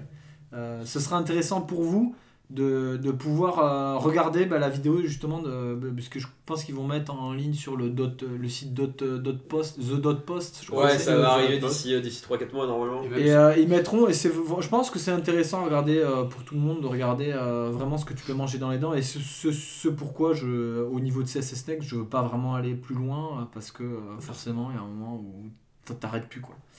Euh, voilà. Surtout qu'il y a quand même des décisions euh, de, du, du comité du W3C qui sont quand même assez, euh, assez euh, incompréhensibles, genre la, la nouvelle syntaxe des RGBA et des, Ah oui, avec le des, slash, des fonctions là. de couleur là. Je pense qu'ils ont, ils ont, ils ont une explication qui vaut ce qu'il vaut. Euh, il- le Tab Atkins, euh, son vrai nom, je sais plus comment c'est, mais euh, il, a, il a écrit un post dessus.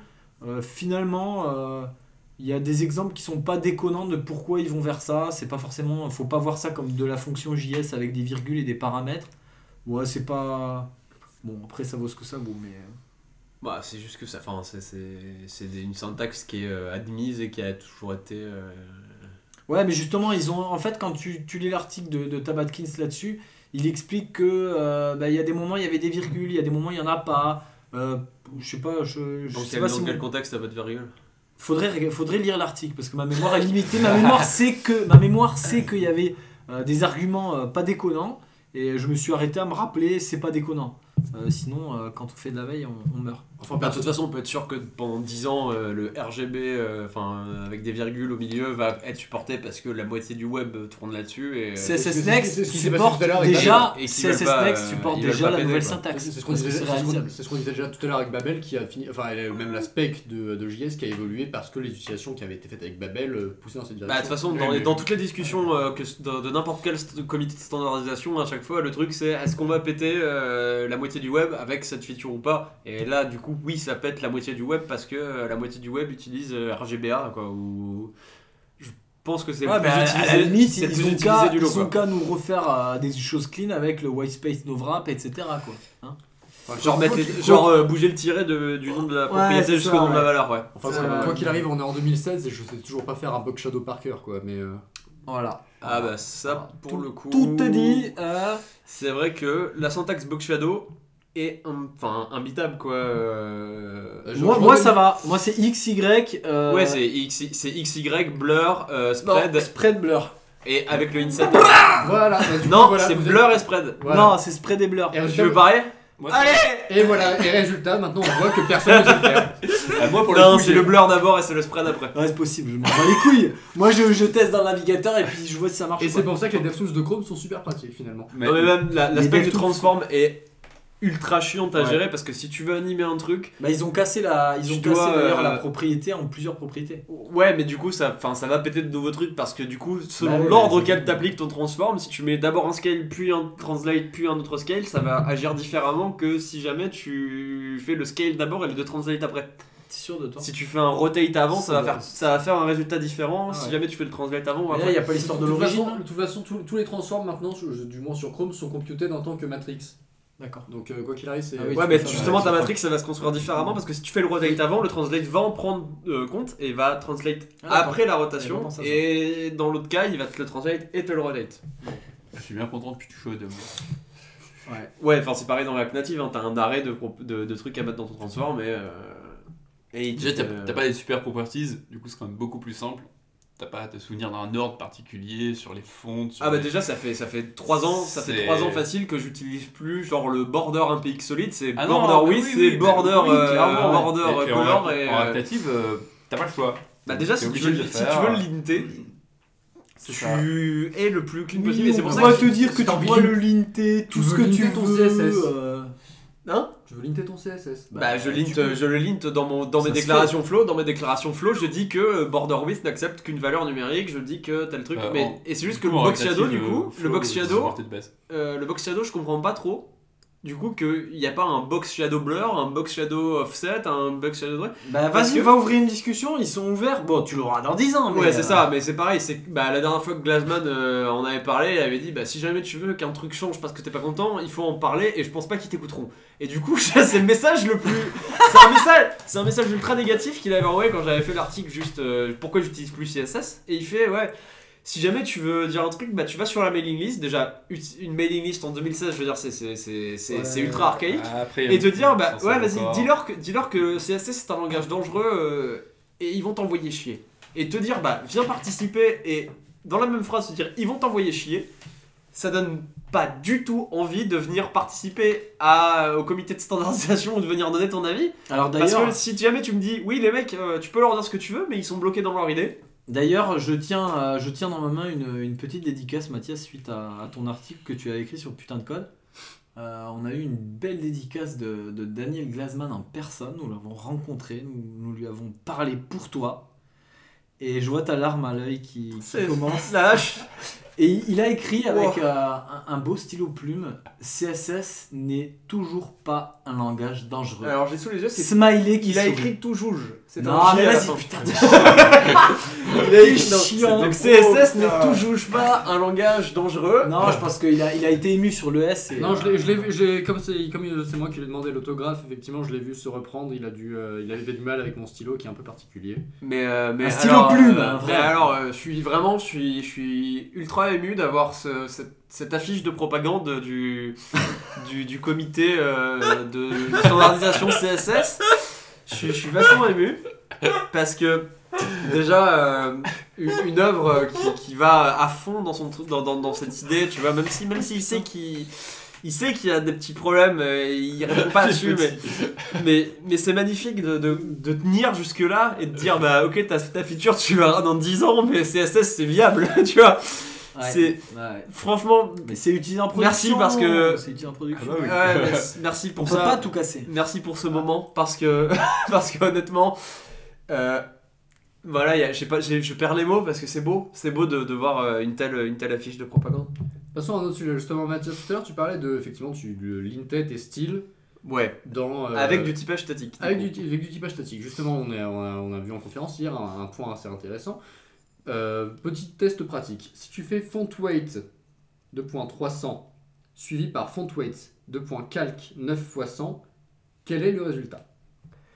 Euh, c'est le 300 parce que c'est une string et c'est pas un nombre Effectivement. Et c'est pour ça, parce que du coup, en euh, commençant à linter mes, mes CSS avec Flow, et bah du coup, je me suis rendu compte que c'était des valeurs, euh, Ben, des valeurs en chaîne de Je et pas coupe. des Et valeurs. ce qui nous mène justement donc à cette euh, super présentation de l'avenir des webfonts par SVJesus. Ouais. Maxime, est-ce que tu peux nous en parler s'il te plaît?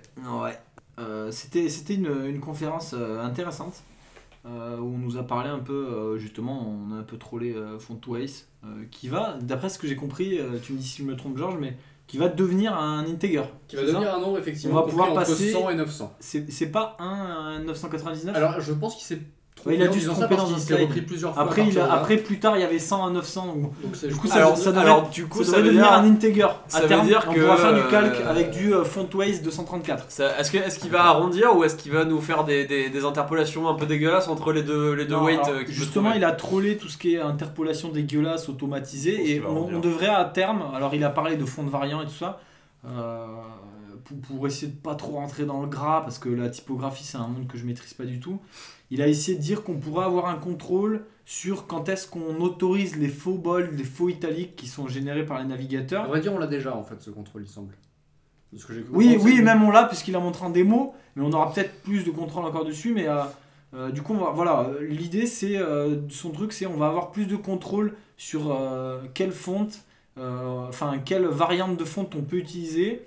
Il a montré des fontes où, euh, euh, ben, les, fontes pourront elles-mêmes fournir, euh, on va dire, leur, leur moyen de- d'évoluer, que ce soit avec la graisse ou avec le kerning ou des choses comme ça. On, va avoir plus de contrôle sur tout ce qui est typographie. Du coup, les typographies nerds, ils vont pouvoir être un peu détendus, moins stressés, pas demander des PNG, des choses comme ça. Quand veulent vraiment. Il y avait un exemple, par exemple, qui était intéressant où il, il parlait de, il parlait de typiquement des headlines quand on veut avoir euh, voilà un, un, Un titre avec des ligatures, des un titre avec euh, euh, voilà, tout ce qui est ligature, machin, et des choses un peu qui me dépassent. Mais il disait, il y a- on avait un exemple intéressant, c'est je vais enfin pouvoir avoir, avoir un titre qui va pouvoir s'étaler sur la largeur de mon bloc et dire voilà, mon titre, il va pouvoir s'étaler comme sur un journal papier. Ça va gérer un peu tout ce qui est espacement et tout euh, automatiquement et ça va être beau et ça va être bien et on va pas avoir à, bricoler, à faire de la merde. euh, avec ça, du avoir, avoir- une vraie adaptabilité en fait de la graisse du titre, de l'e- de l'espacement, etc. selon les médias et avoir effectivement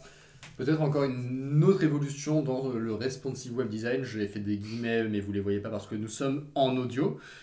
euh, qui donc a été décrit- ont été décrits d'ailleurs par SV Jesus comme étant potentiellement la plus grande révolution de l'histoire du responsive design depuis le responsive design lui-même. Bah, je pense que la plus grande, la plus grande euh, avancée que pourrait faire le, le- qu'on pourrait faire au niveau responsive, ce serait de, de- de permettre, euh, et c'est un problème que les- les- la Team React a, a eu euh, récemment, c'est de pouvoir faire en, sur un autre thread dans un service worker, de pouvoir mesurer du texte et de pouvoir mesurer la taille que prendrait un certain texte. Mais t'auras pas besoin de faire ça en fait. Pour gérer l'idée, Mais pour gérer le layout, ouais, mais côté tout- code, tout et pouvoir le gérer sans faire appel à CSS Ouais, et sans mais- avoir les problèmes que tu peux avoir avec euh, ton. Pour le ton coup, je pense que leur approche et la- ce qui est expliqué, euh, c'est que plus tard, on n'aura pas besoin d'avoir à faire ces choses-là. Idé- idéalement, dans un monde. euh, où dans le monde clos du web. Parce que si jamais tu veux, euh, non, comme avec React, tu veux React Native, Ouais. React Native Web, tu veux avoir un truc qui tourne pareil sur ton navigateur et pareil sur ton app. Là, tu veux gérer le layout tout seul. On est d'accord. Mais euh, du coup, c'était voilà, c'était quand même, un- c'était quand même euh, ce talk-là était intéressant. Euh, SV Jesus qui porte très bien son nom parce que euh, Parce vraiment. qu'il est créateur du SVG déjà. Alors déjà, il est créateur du SVG et en plus, euh, bon, il a un peu la gueule de Jésus décrit dans la Bible. Il a les cheveux longs, la belle barbe. euh, Surtout, et a priori, j'ai l'impression qu'il est vraiment très attaché à tout ce qui concerne justement la typographie sur le web, notamment puisque à chaque fois qu'il nous parlait de- d'une propriété de CSS concernant la typographie, il nous disait Bon, ça c'est une API de merde, je sais, c'est ma faute, c'est moi qui l'ai designé. Et bon, il avait tendance un peu à se détonner en disant Bon, c'était bien à l'époque, c'était c'est toujours aussi nul maintenant.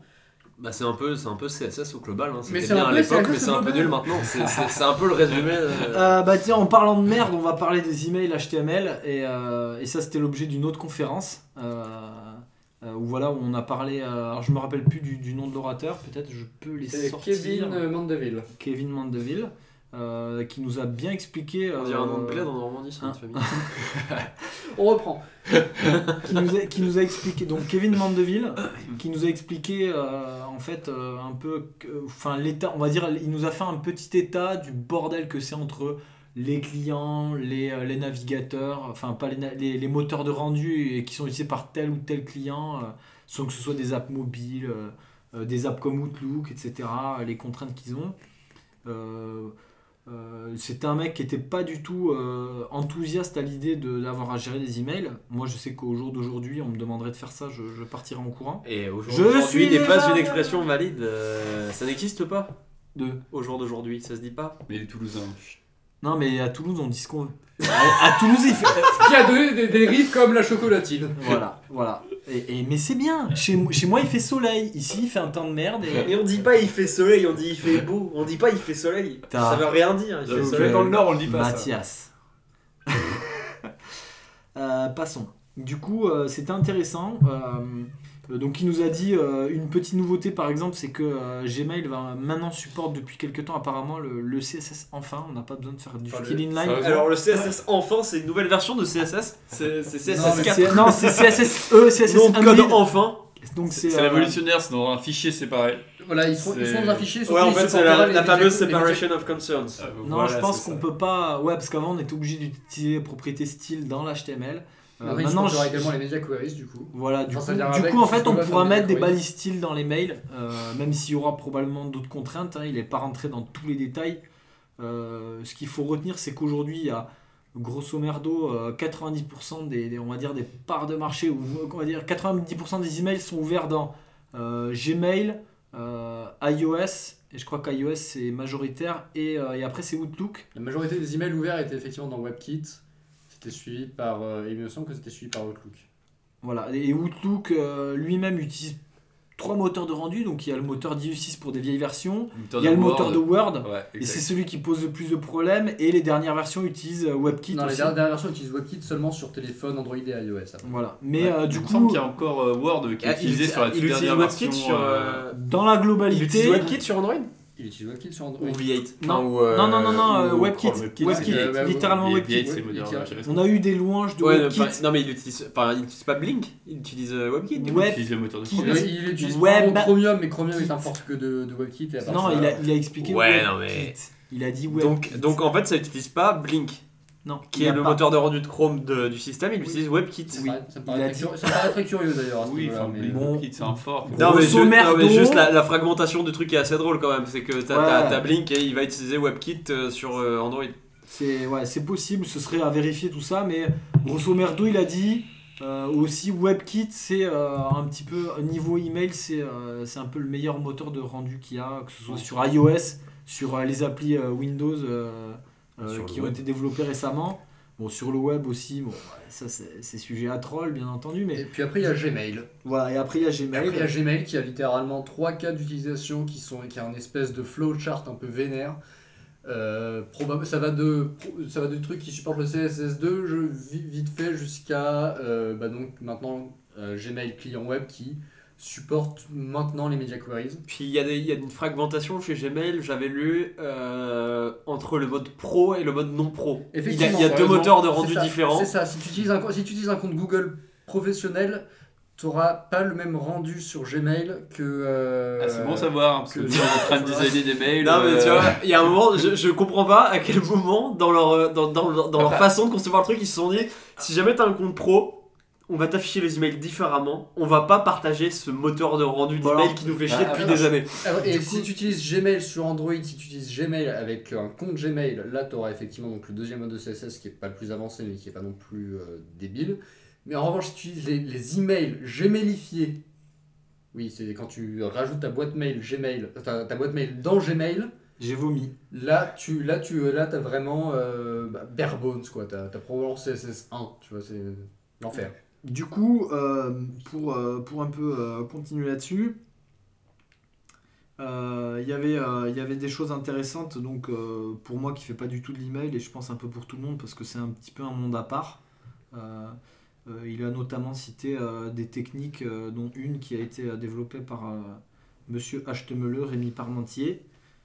Rémi Parmentier, comment il a fait? Tu l'avais bien imité, Georges. Rémi Parmentier. Euh, qui a été qui a, qui a, qui a créé la technique Fab4 qui est un peu euh, tirée par les Le cheveux Fab mais- Fork Fab4 Fab Four. C'est son Fab accent toulousain. Ah d'accord, non, parce que Ouais. Fab Fork, euh, c'est, c'est, je, je veux pas savoir ce que c'est. Fab4 euh, ah, pardon Euh, Fab Fork What should we do? What should we do ouais. Euh, du coup euh, qui, est, qui est une technique un peu euh, what the fuck du cerveau de je te retourne la tête mais très intéressant qui permet grosso merdo d'avoir des emails euh, disons responsifs sans media query avec euh, sur un client mail large j'ai quatre colonnes et sur un sur un petit device euh, type iOS ou smartphone euh, quelconque j'ai une monocolonne. Donc euh, c'est une belle prouesse technique qui, qui nous a été expliquée. Il nous a montré il a été jusqu'à nous montrer euh, euh, des, des choses qui sont d'époque à l'heure actuelle parce que ça n'a jamais été mis en prod mais il nous a parlé d'un gourou de l'email. Alors je ne me rappelle plus de son nom qui me faisait penser à, à- au français euh, appelé sur le web Oncle Tom Euh, qui s'appelle Thomas oui Thomas Parizeau mais Voilà. bon du coup il avait juste un petit peu la même tête que lui mais ça m'a fait penser à, à cette personne et du coup il montrait un email euh, Qui qui- compte- littéralement interactif qui contenait un tunnel de commande entier de site e-commerce entièrement fait, notamment bah, avec 117 euh, checkbox.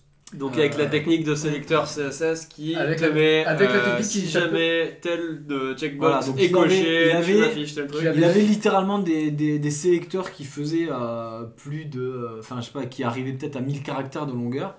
Et du coup, il avait tout le combo, tu pouvais faire des plus. Euh, ça remplissait le, le, le montant du panier avec des CSS counters qui étaient euh, incrémentés. Tout c'était- bon, c'était assez fou. Il a appelé ça, il a appelé ça le, le pro- la programmation façon, euh, façon carte perforée, puisque finalement en fait ça ressemble énormément à ça quand tu regardes juste les, euh, les checkbox qui sont présentes. Ouais.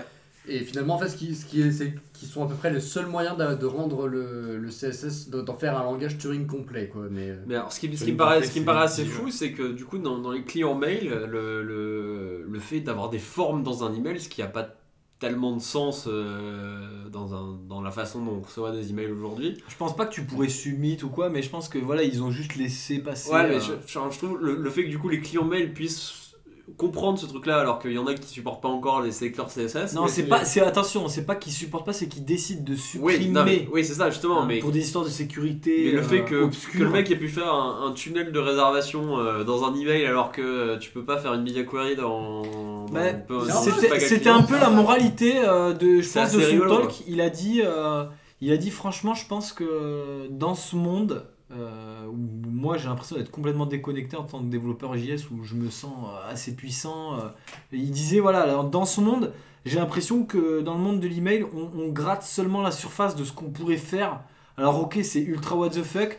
Il y aura peut-être des abstractions, mais il me semble qu'il y en a déjà avec des trucs comme euh, MJML. MJML, qui, qui qui- sur qui- React, qui enfin, se base qui sur React et qui te permet d'avoir un langage de templating. euh, euh, en gros, qui ressemble à, une, à des custom elements, à, du, à des, des web Mm. components, qui te permet de. Tu, tu dois tweak un petit peu le truc, mais qui te permet de, de simplifier vachement la création d'emails. Je euh, pense en- que, en je abstra- pense en que si monsieur, abstraction je pense dessus. que si aujourd'hui si monsieur n'importe qui euh, veut, veut, veut écrire un mail, euh, je pense prendre la tête, faut aller vers une solution comme ça clairement pour Bah, si de tu veux pas te prendre la tête, tu vas sur un Mailchimp ou tu vas sur un. Ouais, sur non, un mais si t'as envie de- euh, quoi qu'il arrive, faut, faut Personne dire- n'a envie de s'emmerder avec de l'email. Enfin, il y a, il y a quoi Il y a, y a Non, 1% mais de si la t'as- population si on- qui a envie de Si on me quoi. demande de faire de l'email, Oui, je pense qu'aujourd'hui ça pourrait être Mais quoi intéressant. quoi qu'il arrive, faut, faut se dire qu'aujourd'hui, nos, nos- nos collègues, nos, nos confrères qui font du, de l'emailing ont la vie vachement plus dure que, qu'on l'a à l'heure actuelle.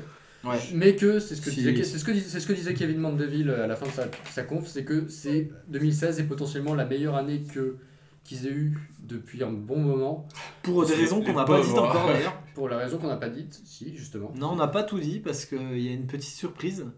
Euh, il- donc euh, Kevin nous a expliqué qu'il était en contact avec Google, avec Microsoft pour vraiment faire bouger les choses et en fait il a dit que voilà 2016 c'était la- une des plus belles années parce que non seulement il y a des expérimentations assez what the fuck qui montraient qu'on pourrait faire des trucs potentiellement de ouf et euh, ce, qui est, ce qui est pas mal et qui est intéressant c'est qu'il a dit que là pour une fois euh, depuis là maintenant tout de suite euh, Microsoft et Google sont ok pour, voilà, pour vraiment aller dans le bon sens et permettre de faire des choses. Donc Microsoft va ouvrir des choses et va faire des efforts pour améliorer les rendus HTML et CSS dans les emails. Et Donc, a- Gmail a sorti la spec de son, euh, son client web. Très intéressant. Voilà. Est Et Gmail a sorti une documentation publique sur ce que tu peux faire avec leur CSS dans Gmail. Ça, c'est quand même. euh, on peut pas, on peut pas dire voilà, on peut dire ce qu'on veut, mais c'est un bel effort voilà, pour dire même si tu as de la merde, on te dit bah, tu peux faire cette merde. T'as pas à faire euh, comme bah, HTML, à tester des trucs, à dire putain j'en chie sa race, je suis obligé Ouais, de tester après, sur. euh, après, Gmail reste un des, des pires clients web. euh. Mais c'est pas la Et question. ouais, non, c'est le pire, aujourd'hui, c'est aujourd'hui on te en tant fournit. qu'utilisateur, Gmail est un des J'utilise pires. pas- Aujourd'hui- j'utilise pas Gmail. Mais si, je l'utilise.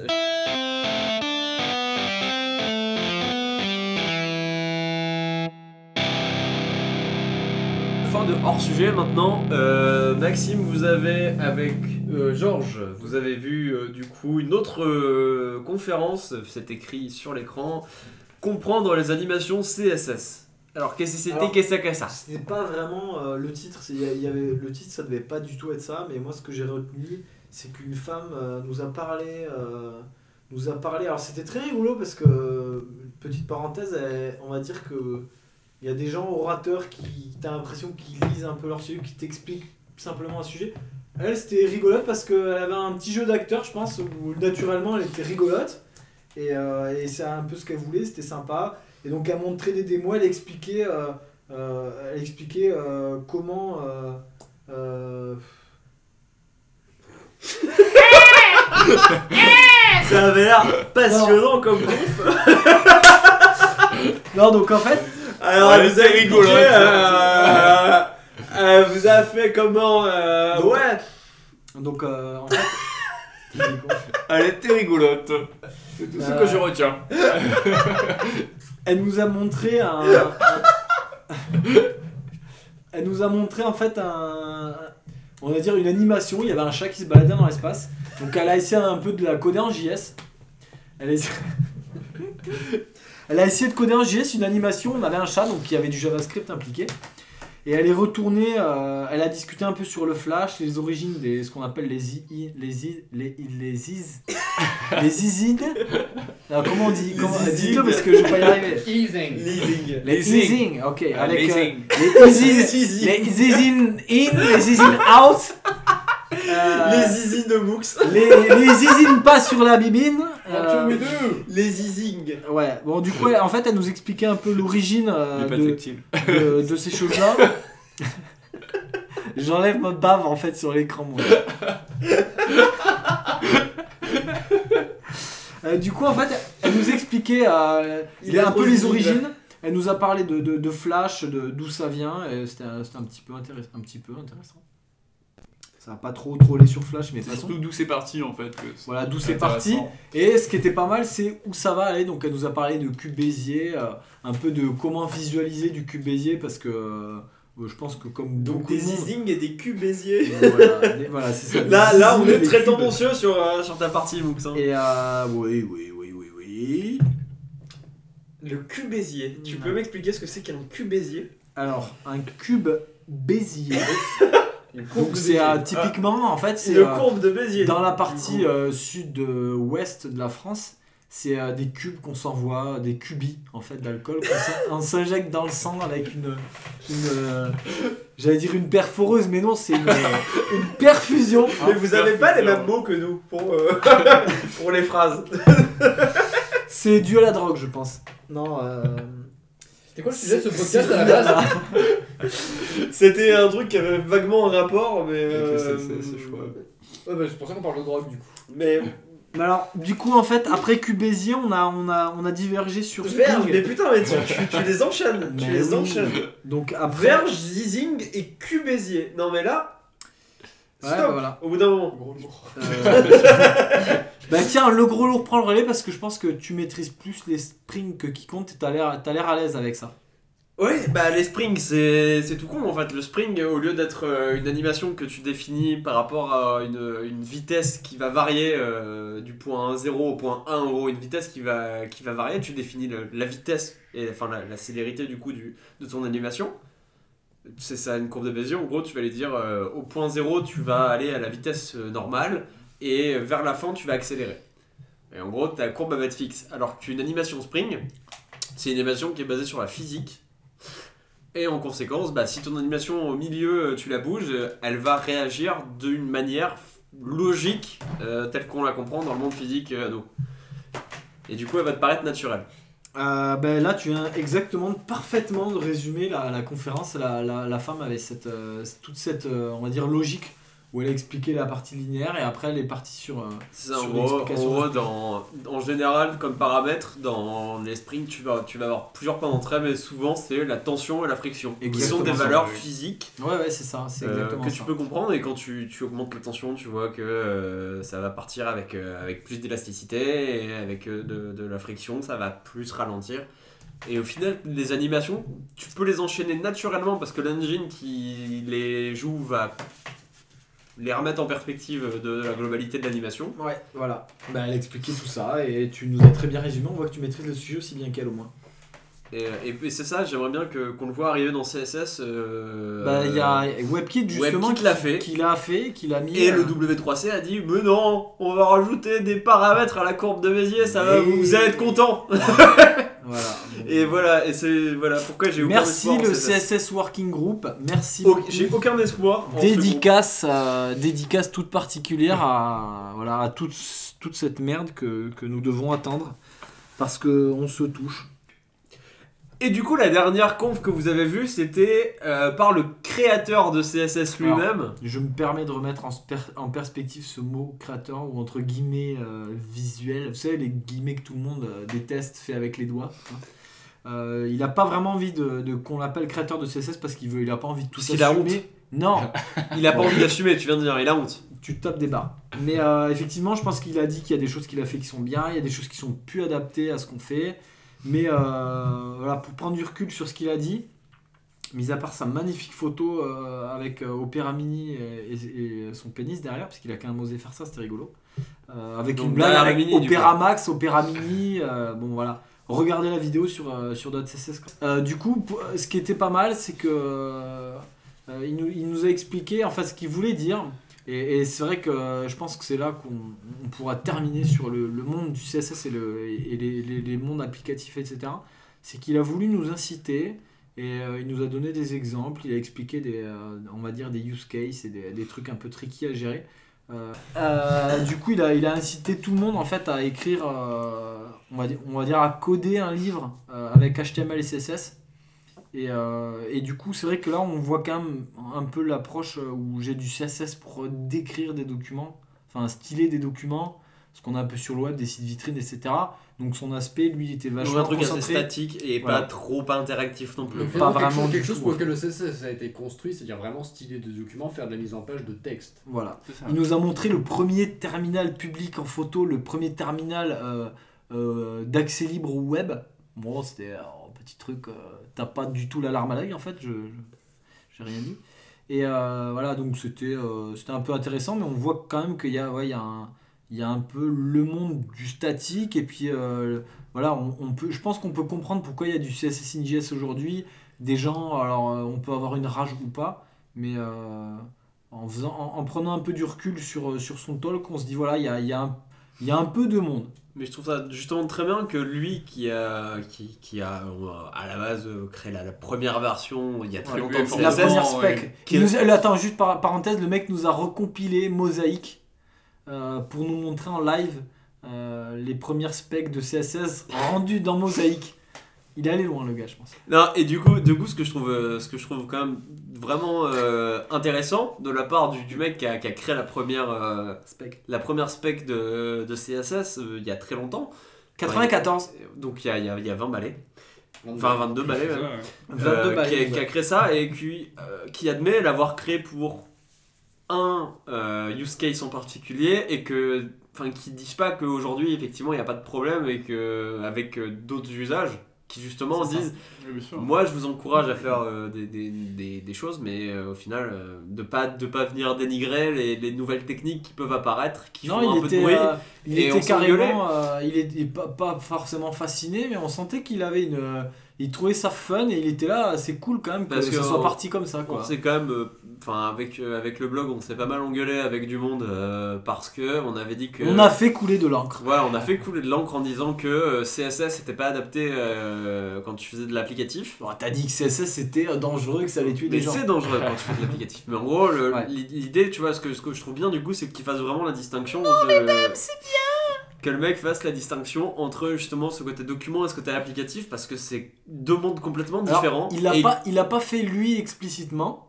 euh, d'accord, mais euh, c'est moi un peu qui fait une prise de recul sur son talk en disant ça, et euh, je pense qu'on peut tous euh, aujourd'hui ne pas se cacher qu'il y a, Il y a un monde, il y a un monde entre les deux. ouais, ouais. ouais. Il y, a deux, il y a deux approches totalement, totalement euh, antagonistes même, je dirais. hein. C'est, c'est, c'est, Bah- c'est- elles, elles vont pas, elles vont pas ensemble les deux Je approches. pense qu'il va y avoir voilà, du use case où on va se dire euh, ben on, va, on va utiliser CSS pour écrire un livre et moi, euh, petite euh, anecdote personnelle, ma femme va, veut écrire un livre et du coup je pense que je vais m'amuser à essayer de le faire en CSS parce que euh, ouais, ça peut être euh, fun quoi.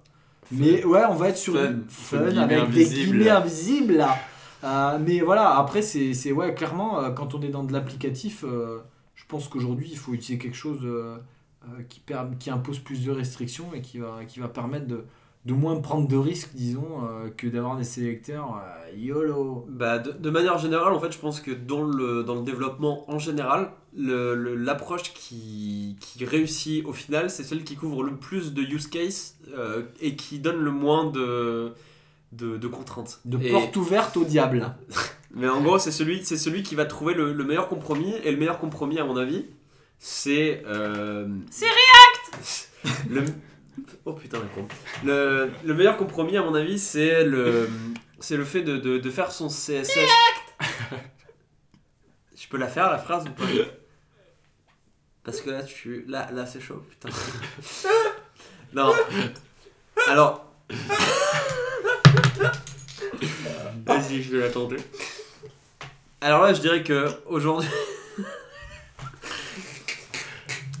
Je dirais qu'aujourd'hui, le meilleur compromis, c'est le CSS. Ah, mais putain, mais merde Mais il est fonce dé le mec, c'est pas possible.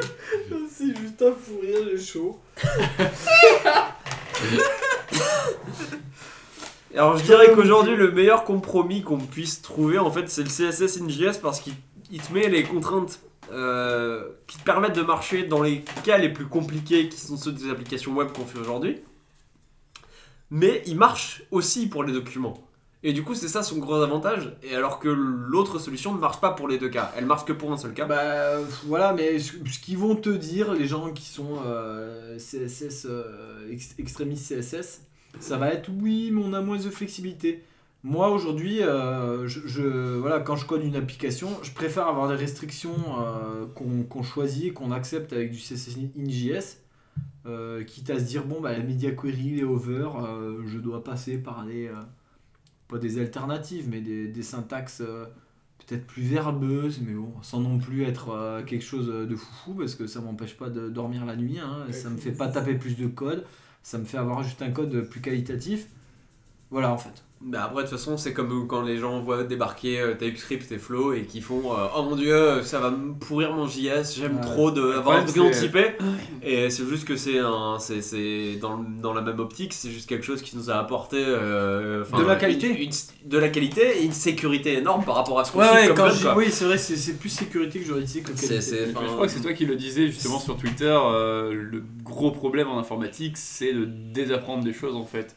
C'est euh, ouais c'est être capable c'est être capable de de, Bah, de- de- remettre, de se remettre dire en question tout ce que C'est ça, c'est en de se dire, je vois, je vois un truc nouveau qui apparaît.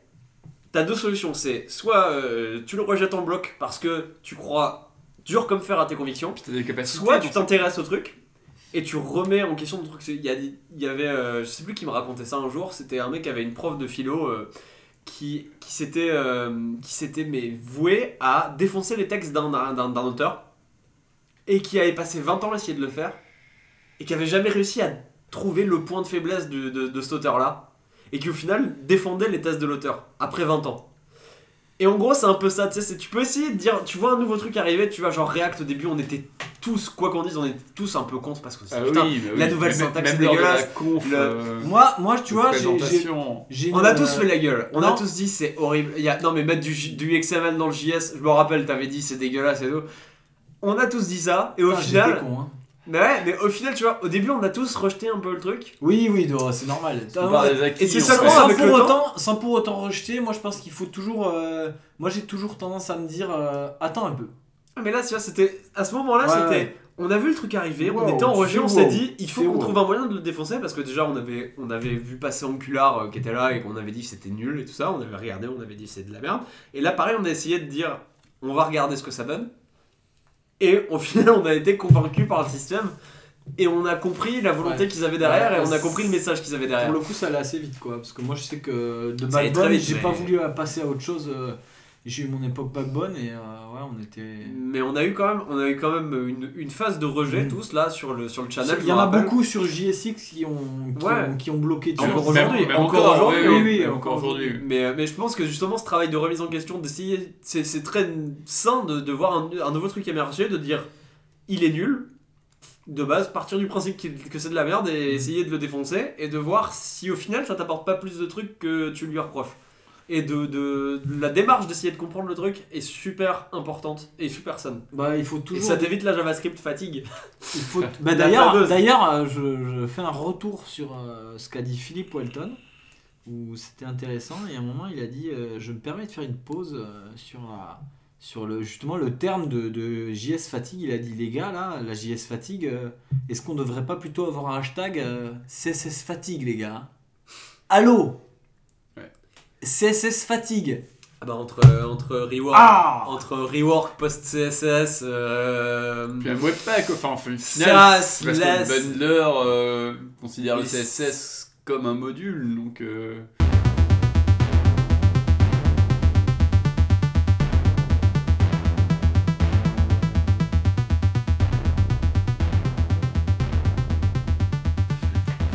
Alors du coup, on va clore le débat sur le CSS, on en reparlera dans un prochain épisode quand MOOC sera TQV. Parce que Des cubes des Béziers. des cubes de Bézier exactement. Allez, Enlève-moi ce private joke là, on recommence mon gars. T'inquiète pas, ce sera dans l'épisode final ça. Alors, du coup, on a deux autres sujets dont on va plus vous parler avec euh, Mathieu.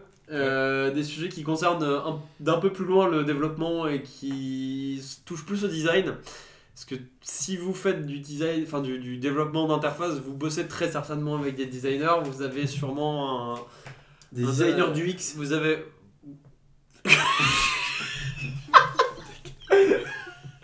C'est très certainement des designers qui bossent autour de vous qui utilisent. qui utilisent Sketch euh, ou euh, Photoshop ou Illustrator ou peu importe ce qu'ils utilisent maintenant. Mais il y a eu une mise à jour assez importante de Sketch là euh, qui est passée à la version 41.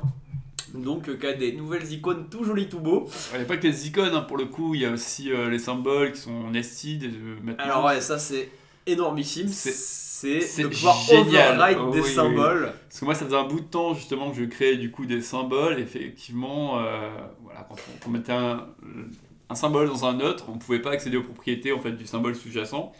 Et euh, c'est désormais possible et ça fait vraiment plaisir parce que bon, euh, enfin aujourd'hui, si vous concevez concevoir un style guide ou globalement une UI avec autre chose que Sketch, bah vous tirez de, enfin de base une, une balle dans le pied. hein. Enfin, Mais du coup, en fait, ça détourne un peu l'usage du symbole au fond parce que si jamais tu veux euh, pouvoir créer un truc réutilisable dans un autre, tu vas créer un symbole même si tu l'utilises qu'une seule fois. Ce qui est un peu potentiellement anti, euh, Moi, j'ai- anti-instinctif. J'aime l'idée en fait de concevoir un symbole en fait comme un component React directement. Ouais, c'est sûr, mais du coup, tu vas devoir créer genre ton. Tu vas, tu vas te faire. Un des use cases euh, super cool dans Dev Mobile, c'est tu vas avoir ta barre, euh, ta barre euh, tes tabs en bas de ton application iOS. Tu vas avoir euh, l'onglet actif. Mhm. Et du coup, tu vas devoir faire un, un onglet, euh, un type, enfin le l'onglet euh, homepage par exemple. Ah oui, c'est vrai que pour le L'onglet actif, l'onglet inactif, euh, tu vas devoir créer deux symboles pour le faire. Oui, C'est un peu, ça c'est un peu, C'est la dernière étape contraignante, euh, je dirais. euh. c'est un peu problématique. Mais à la rigueur, si tu crées un symbole qui prend l'autre symbole dedans avec une opacité Ouais, réduite, ça trop- peut marcher. Trop complexe Mais encore. Mais moi, j'attends vraiment en fait de Sketch, c'est la possibilité de désactiver en fait des calques au sein des symboles en fait directement. En fait, on demande juste à Sketch de faire ce que Firefox, ce ce que Fireworks pardon, faisait il y a 5 ans, avant que Adobe tue cette putain de merveille. En gros, juste reproduire les- les- le, le système d'état qu'avait Fireworks. Ouais, clairement. ouais. Et ce sera euh, Sketch pourra dominer le monde. Ça, je, je pense que moi, en utilisant Sketch, euh, on va dire rarement, euh, j'ai l'impression que ils, ils- quand même ils sont super réactifs euh, sur leur soft. Ah oui, clairement. Ils sont très actifs Donc et ça va venir. Et, et ils sont Si en la communauté le demande, ça va être d'après ce que j'ai compris, ils écoutent quand même pas mal la communauté. Ouais, mais le seul problème qu'ils ont, et c'est un problème qui va les suivre jusqu'à la fin, je pense, hein, c'est qu'ils sont pas prêts à sortir une version Windows. Et c'est il y a encore beaucoup de devs. euh, Oui, enfin, il y a- y, a un vocode qui existe, non? Ouais, non, mais il y a beaucoup- c'est pas le problème. Il y a beaucoup de devs qui travaillent sur Windows. euh, entre ceux qui sont sur une stack.net, entre ceux qui euh, sont Non, mais forcés attends, par leur attends, boîte. attends, un mec qui est sur des une stack.net, Il va pas utiliser c'est pas le mec qui Ouais. utilise Sketch. Mais Arrête la drogue. il peut. Arrête Ah, la il drogue. peut. Mais non, mais non. mais, mais en gros, vu ça où euh, en gros, t'as as des devs qui sont forcés par leur boîte d'utiliser ça. Les, les designers, eux, forcent en général pour bosser sur Mac. Mais non, Tu si. fais, vas-y, on fera un sondage. Bah, on va faire un sondage. Non, parce qu'il y a quand même des, des boîtes et des agences où t'es, euh, des- les devs sont obligés d'utiliser Windows euh, pour certaines contraintes parce que les mecs du système veulent euh, gérer euh, les updates, veulent gérer les machins. Et ils pourront jamais bosser avec Sketch. Alors ouais, pour le coup, ouais, j'ai des amis graphistes en fait, euh, pareil, qui se tournent de plus en plus vers Windows. euh, parce que bah, justement les Mac Pro n'ont pas été mis à jour depuis un bout de temps, euh, que ça coûte extrêmement cher. Aujourd'hui, on n'a pas de solution viable en fait côté OS X. Et c'est vrai que bah, du coup, c'est. macOS. Pardon. Ouais, macOS, euh, mais c'est vrai que pour le Mais coup, c'est vraiment dommage que Sketch euh, bah, ne veuille pas s'ouvrir en fait euh, justement Windows, parce que bah il y a d'autres logiciels, je pense, je pense à Affinity Designer, Affinity Photo qui sont excellents, qui se sont enfin ouverts à Windows en version bêta. Ouais, pour le coup, Moi, ça j'avais doit- vu une ça conf, doit demander un effort. J'avais vu une conf du lead dev de, de, de chez Sketch qui était venu à Paris, à, je crois que c'était dans le code Blablacar à l'époque. Et en fait, il nous avait expliqué, euh, il y a un mec qui avait posé la question, euh, qui avait dit est-ce que vous allez sortir sous Windows? Et le mec avait dit on utilise, enfin 90% du code qu'on utilise, c'est le code de Cocoa. Oui, voilà, ils Donc, utilisent, en ils gros, ouais, Metal en fait. Euh, Ouais, ils Metal sont- qui est ils la, sont dans la la merde, en C'est fait. ça. euh, et oui. ils sont pas prêts à utiliser Windows parce que 90% de leur boulot, Mais en fait- c'est gérer la bibliothèque Cocoa qui est la bibliothèque d'interface de euh, Mais oui, mais après le truc Ouais. c'est que euh, par exemple les développeurs d'Affinity, ce qu'ils ont répondu à ça, c'est que oui on utilise Metal, du coup on fait une bêta Windows mais qui sera beaucoup moins performante en fait que la version euh, macOS, et, euh, parce que justement en fait le produit a été conçu pour macOS à la base. Mais en soi, enfin, je veux dire, avec la puissance des ordinateurs actuels, il n'y a, il y a pas de souci. Enfin, quand Ouais, on voit je les performances Bah, par rapport à, à Le truc Photoshop. moyen, euh, ça de va. De toute façon, si Sketch veut gagner le marché global, ils seront obligés d'aller sous Windows à un moment et d'aller. Enfin, peut-être pas sous Linux. Ouais, parce bah que après, c'est. Ouais, je mais- pense que c'est une histoire de sous, de ça. Donc, du coup, à moins que les devs de, de, de chez Sketch euh, développent un peu euh, et embauchent 2-3 devs Windows pour faire le, le logiciel sous Windows, globalement, ce sera soit tous les devs passent à macOS et c'est réglé, soit euh, Non, mais ça, ça Sketch. euh, bah, soit Sketch restera un truc un peu de niche au final Après, et euh, Adobe continuera de Bah, tirer ou son alors, ou alors ils vont sourire. Peut-être que Sketch à un moment va dire ok, on va faire le pas. Bah, je pense qu'ils seront, ils seront obligés s'ils veulent concurrencer euh, Adobe. Ouais, on est ils, seront, ils seront obligés parce que Adobe est quand même dispo sur, euh, sur Windows et macOS et qu'ils ont quand même une énorme avance euh, sur l'industrie. c'est aussi une des raisons pour lesquelles il y a beaucoup de mecs qui, de, de- de- on va dire, de, de personnes euh, dans le milieu qui étaient sur macOS, qui ont pas de scrupules à retourner sur Windows parce qu'ils retrouvent toute leur suite software, quoi. Et ils ont des, des, des machines plus grosses, plus puissantes. c'est euh, ça, pour moitié moins cher. Voilà. Ouais, après, de- en- au niveau environnement de développement, je serais absolument pas prêt à Ah, là, je pense que parce ça que sera le sujet dans notre podcast en soi. Ouais, hein. Mais parce que Ouais, t'es ouais, développeur ouais, en oui, soi, exactement. mais, euh, mais Non, un- non, mais un voilà, un, designer, un mec, ouais, un mec qui fait a première, sa du tablette- design. Voilà, euh, sa tablette euh, graphique. ça Ah c'est clair, qu'un designer, un designer peut, euh, peut changer de, de, de plateforme beaucoup plus Toi, facilement ça te gêne développeur. par rapport au terminal en fait. Oui, Non, entre, autres. Non, il y a ça. beaucoup plus, Ouais. mais entre autres, oui.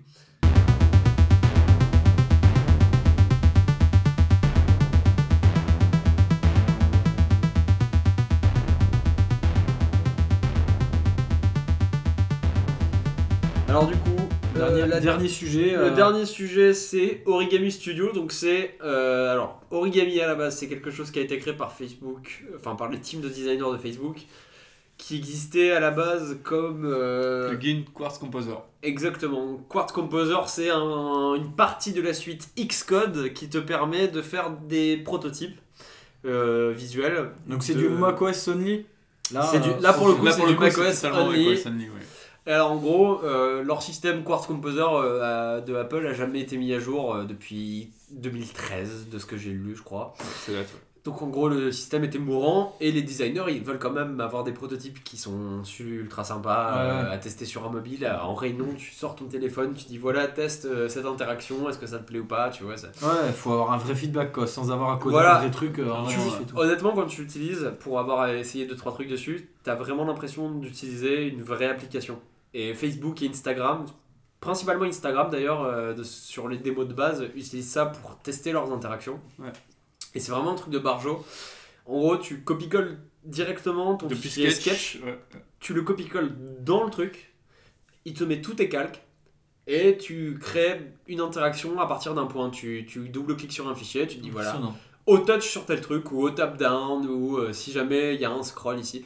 Tu donnes ton interaction Mmh, et tu vas créer des box en fait, des box qui vont représenter des transformations.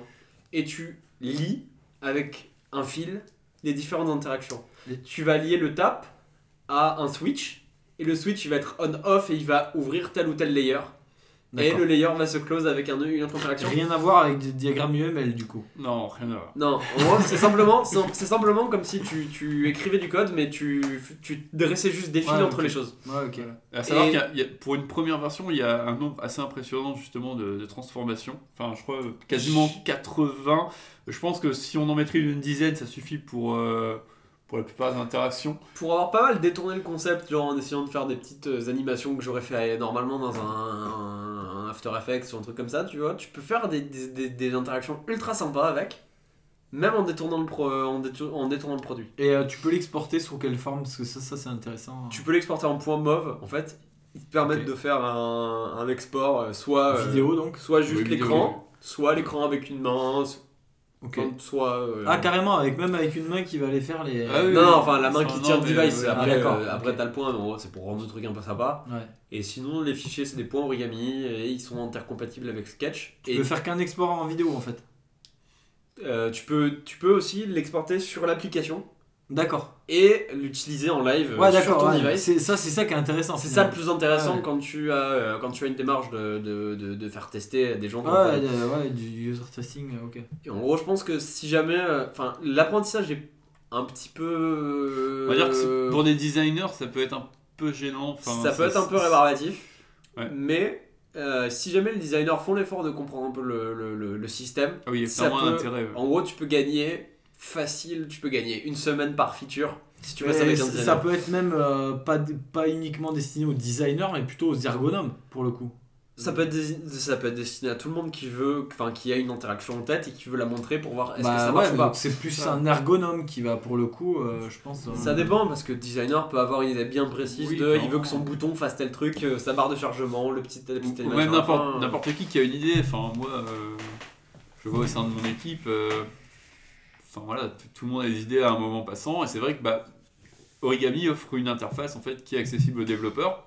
Et n'importe quel développeur peut créer une interaction assez sympa pour le montrer justement au designer. Ouais, et puis quand tu fais, ouais, quand, t'es- quand t'es- t'es- tu, tu fais le design d'un truc et puis tu, tu veux montrer aux gens Voilà, ça. est-ce que ça marche ou pas comme interaction et bah, tu, vas, tu, tu l'exportes sur ton iPhone et puis tu vas, tu, tu vas le montrer, tu vas dire est-ce que, vas-y, clique sur ce truc là, est-ce que ça te paraît euh, naturel Ouais, voilà, et, et au final, ça te, ça te règle pas mal de. La de- prise en main se fait de toute façon en euh, un quart d'heure. quoi. Ça, ouais, ça, ça t'évite de, en fait, ça t'évite de, de faire ça en CSS et HTML, ce qui te fait prendre du temps. Euh, ça, t'en- ça, ça te prend du temps de code. Et, euh, et là, ça te permet de, de créer directement le, de, de créer l'interaction en- à partir de ton fichier de design et puis de le tester afin de le coder et de pouvoir itérer dessus. Ouais, c'est euh, bon ça, c'est bon. de l'autre côté. du- Que du bon. Ah, c'est vraiment, c'est, ultra pratique quoi. Ouais, je pense qu'il y a, a aujourd'hui il y a beaucoup de, de structures qui, qui, qui zappent complètement ces steps et qui te font Oui, on, on veut implémenter telle feature, clique sur le bouton là et c'est bon. C'est ça, tu vois, quand t'as des- en prod, on est vendredi, il est 19h42. quand tu as des quand as des specs euh, quand t'as des specs euh, écrites euh, tu vas pas en savoir beaucoup plus sur l'interaction alors Ouais, que si non, jamais tu le fais que t'as vraiment t'as genre Ouais, on te donne la, va- la variable tension friction on donne le sequencing du truc bah en tant que dev tu vas pouvoir directement euh, Utopiquement, euh, c'est- tu la il codes, faudrait quoi. toujours faire des trucs comme ça. il faudrait toujours ouais Non, mais c'est vrai. ça. Et après, il y a Facebook qui a créé euh, Keyframes aussi. euh, je sais pas si vous avez vu. c'est- ouais alors ça c'est un use case c'est un, c'est un use case qui est vachement plus niche c'est si tu veux une animation complexe qui n'a rien à voir avec ton interface leur use case c'est typiquement les, les reactions qu'ils ont rajouté il y a pas longtemps pour remplacer le simple like Ouais. et en gros les petits sur les applications mobiles uniquement les petits euh, smileys là sont animés ils font tous une petite tête de merde euh, Ouais, dynamique, Ouais, pour c'est le- voilà, c'est un petit mauve. euh, en enfin, gros, ils ont fait un outil du coup qui prend un export After Effects euh, et Ah qui oui. te compile ça dans une animation euh, performante et batterie efficient. Enfin, euh, Non, mais c'est cool. C'est un cool, c'est cool, Ouais, mais ça reste ultra de niche, mais c'est cool. c'est qu'ils très partagent. Ils auraient pu garder ça euh, littéralement en closet source. c'est quoi. c'est ultra, c'est ultra niche, mais euh, c'est vrai que ça peut être intéressant. Ouais, si pour le- jamais, euh, surtout si c'est des motion designers qui bossent sur After Effects, quoi. Oui, c'est ça. Ouais. Enfin, moi, j'y que vois plus surtout un intérêt. Plus ça va, plus, plus il y en aura, hein, je Oui. pense, à terme. Parce que là, on découvre. Je pense que ce genre d'interaction, c'est des, c'est des petits trucs, mais finalement, si on te le retire, ça va vachement manquer, je pense. Bah, sur le web, on s'en rend pas compte pour le coup de, de- Oui, de leur non, mais- interaction. Mais mais il y a, il y a- Si, bah, tu sais, elle y est sur le web. non, elle y est pas l'animation sur le web. T'as pas. Ah merde, Non. ah, ouais, d'accord. Elle y est pas. Tu l'as vu sur mobile, mais du coup, t'as l'impression qu'elle est là sur le web et en fait, non. Alors, du coup, voilà, pour Origami, euh, ça peut être un outil qui peut être super intéressant pour vos designers euh, qui travaillent sur macOS parce que c'est encore disponible que sur macOS pour l'instant, mais euh, ça peut vous sauver des heures et des heures de, de, de dev pour essayer de faire du prototype euh, qui, qui servira à ça, rien ça- au final. ça permet surtout en fait de, voilà, de, de prototyper en fait beaucoup d'animations, ne serait-ce qu'en une après-midi et de faire de l'A/B testing. Euh, c'est ça qui est intéressant. Ouais, d'autant que vu que tu peux l'exporter sur une app, tu peux le faire tester à des gens Clairement, avant de l'avoir ouais, codé. c'est ça, oui. Et c'est peut-être là la plus grande valeur euh, qu'il y a dans, le, dans, dans ce soft.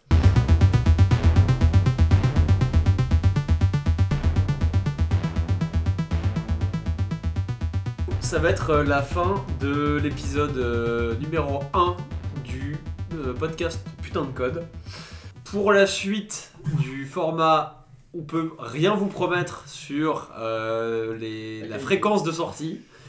Parce qu'on sait. Même sur la durée des épisodes. hein, je Parce pense, que là, pour le coup, tout le monde peut être dans la même pièce euh, à l'occasion de, de .js. Mais euh, pour les prochains épisodes, on n'a aucune idée encore de comment on va faire pour enregistrer ces épisodes. Donc on va sûrement les enregistrer en remote.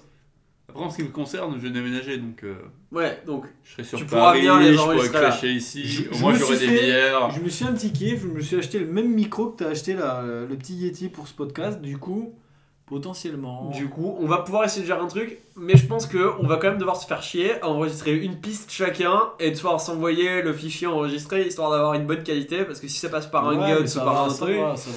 On va, on va, pas ça se fait. détailler la magie. C'est un détail technique, ça se fait. Logistiquement, on sait pas encore comment on va faire, donc on peut rien vous promettre sur le la, les non, mais si, euh, techniquement, euh, si on enregistre une piste chacun, la synchro, ça va être vite fait. On, se On fait verra. 1, 2, 3 en même temps au début et on n'en parle plus. On verra.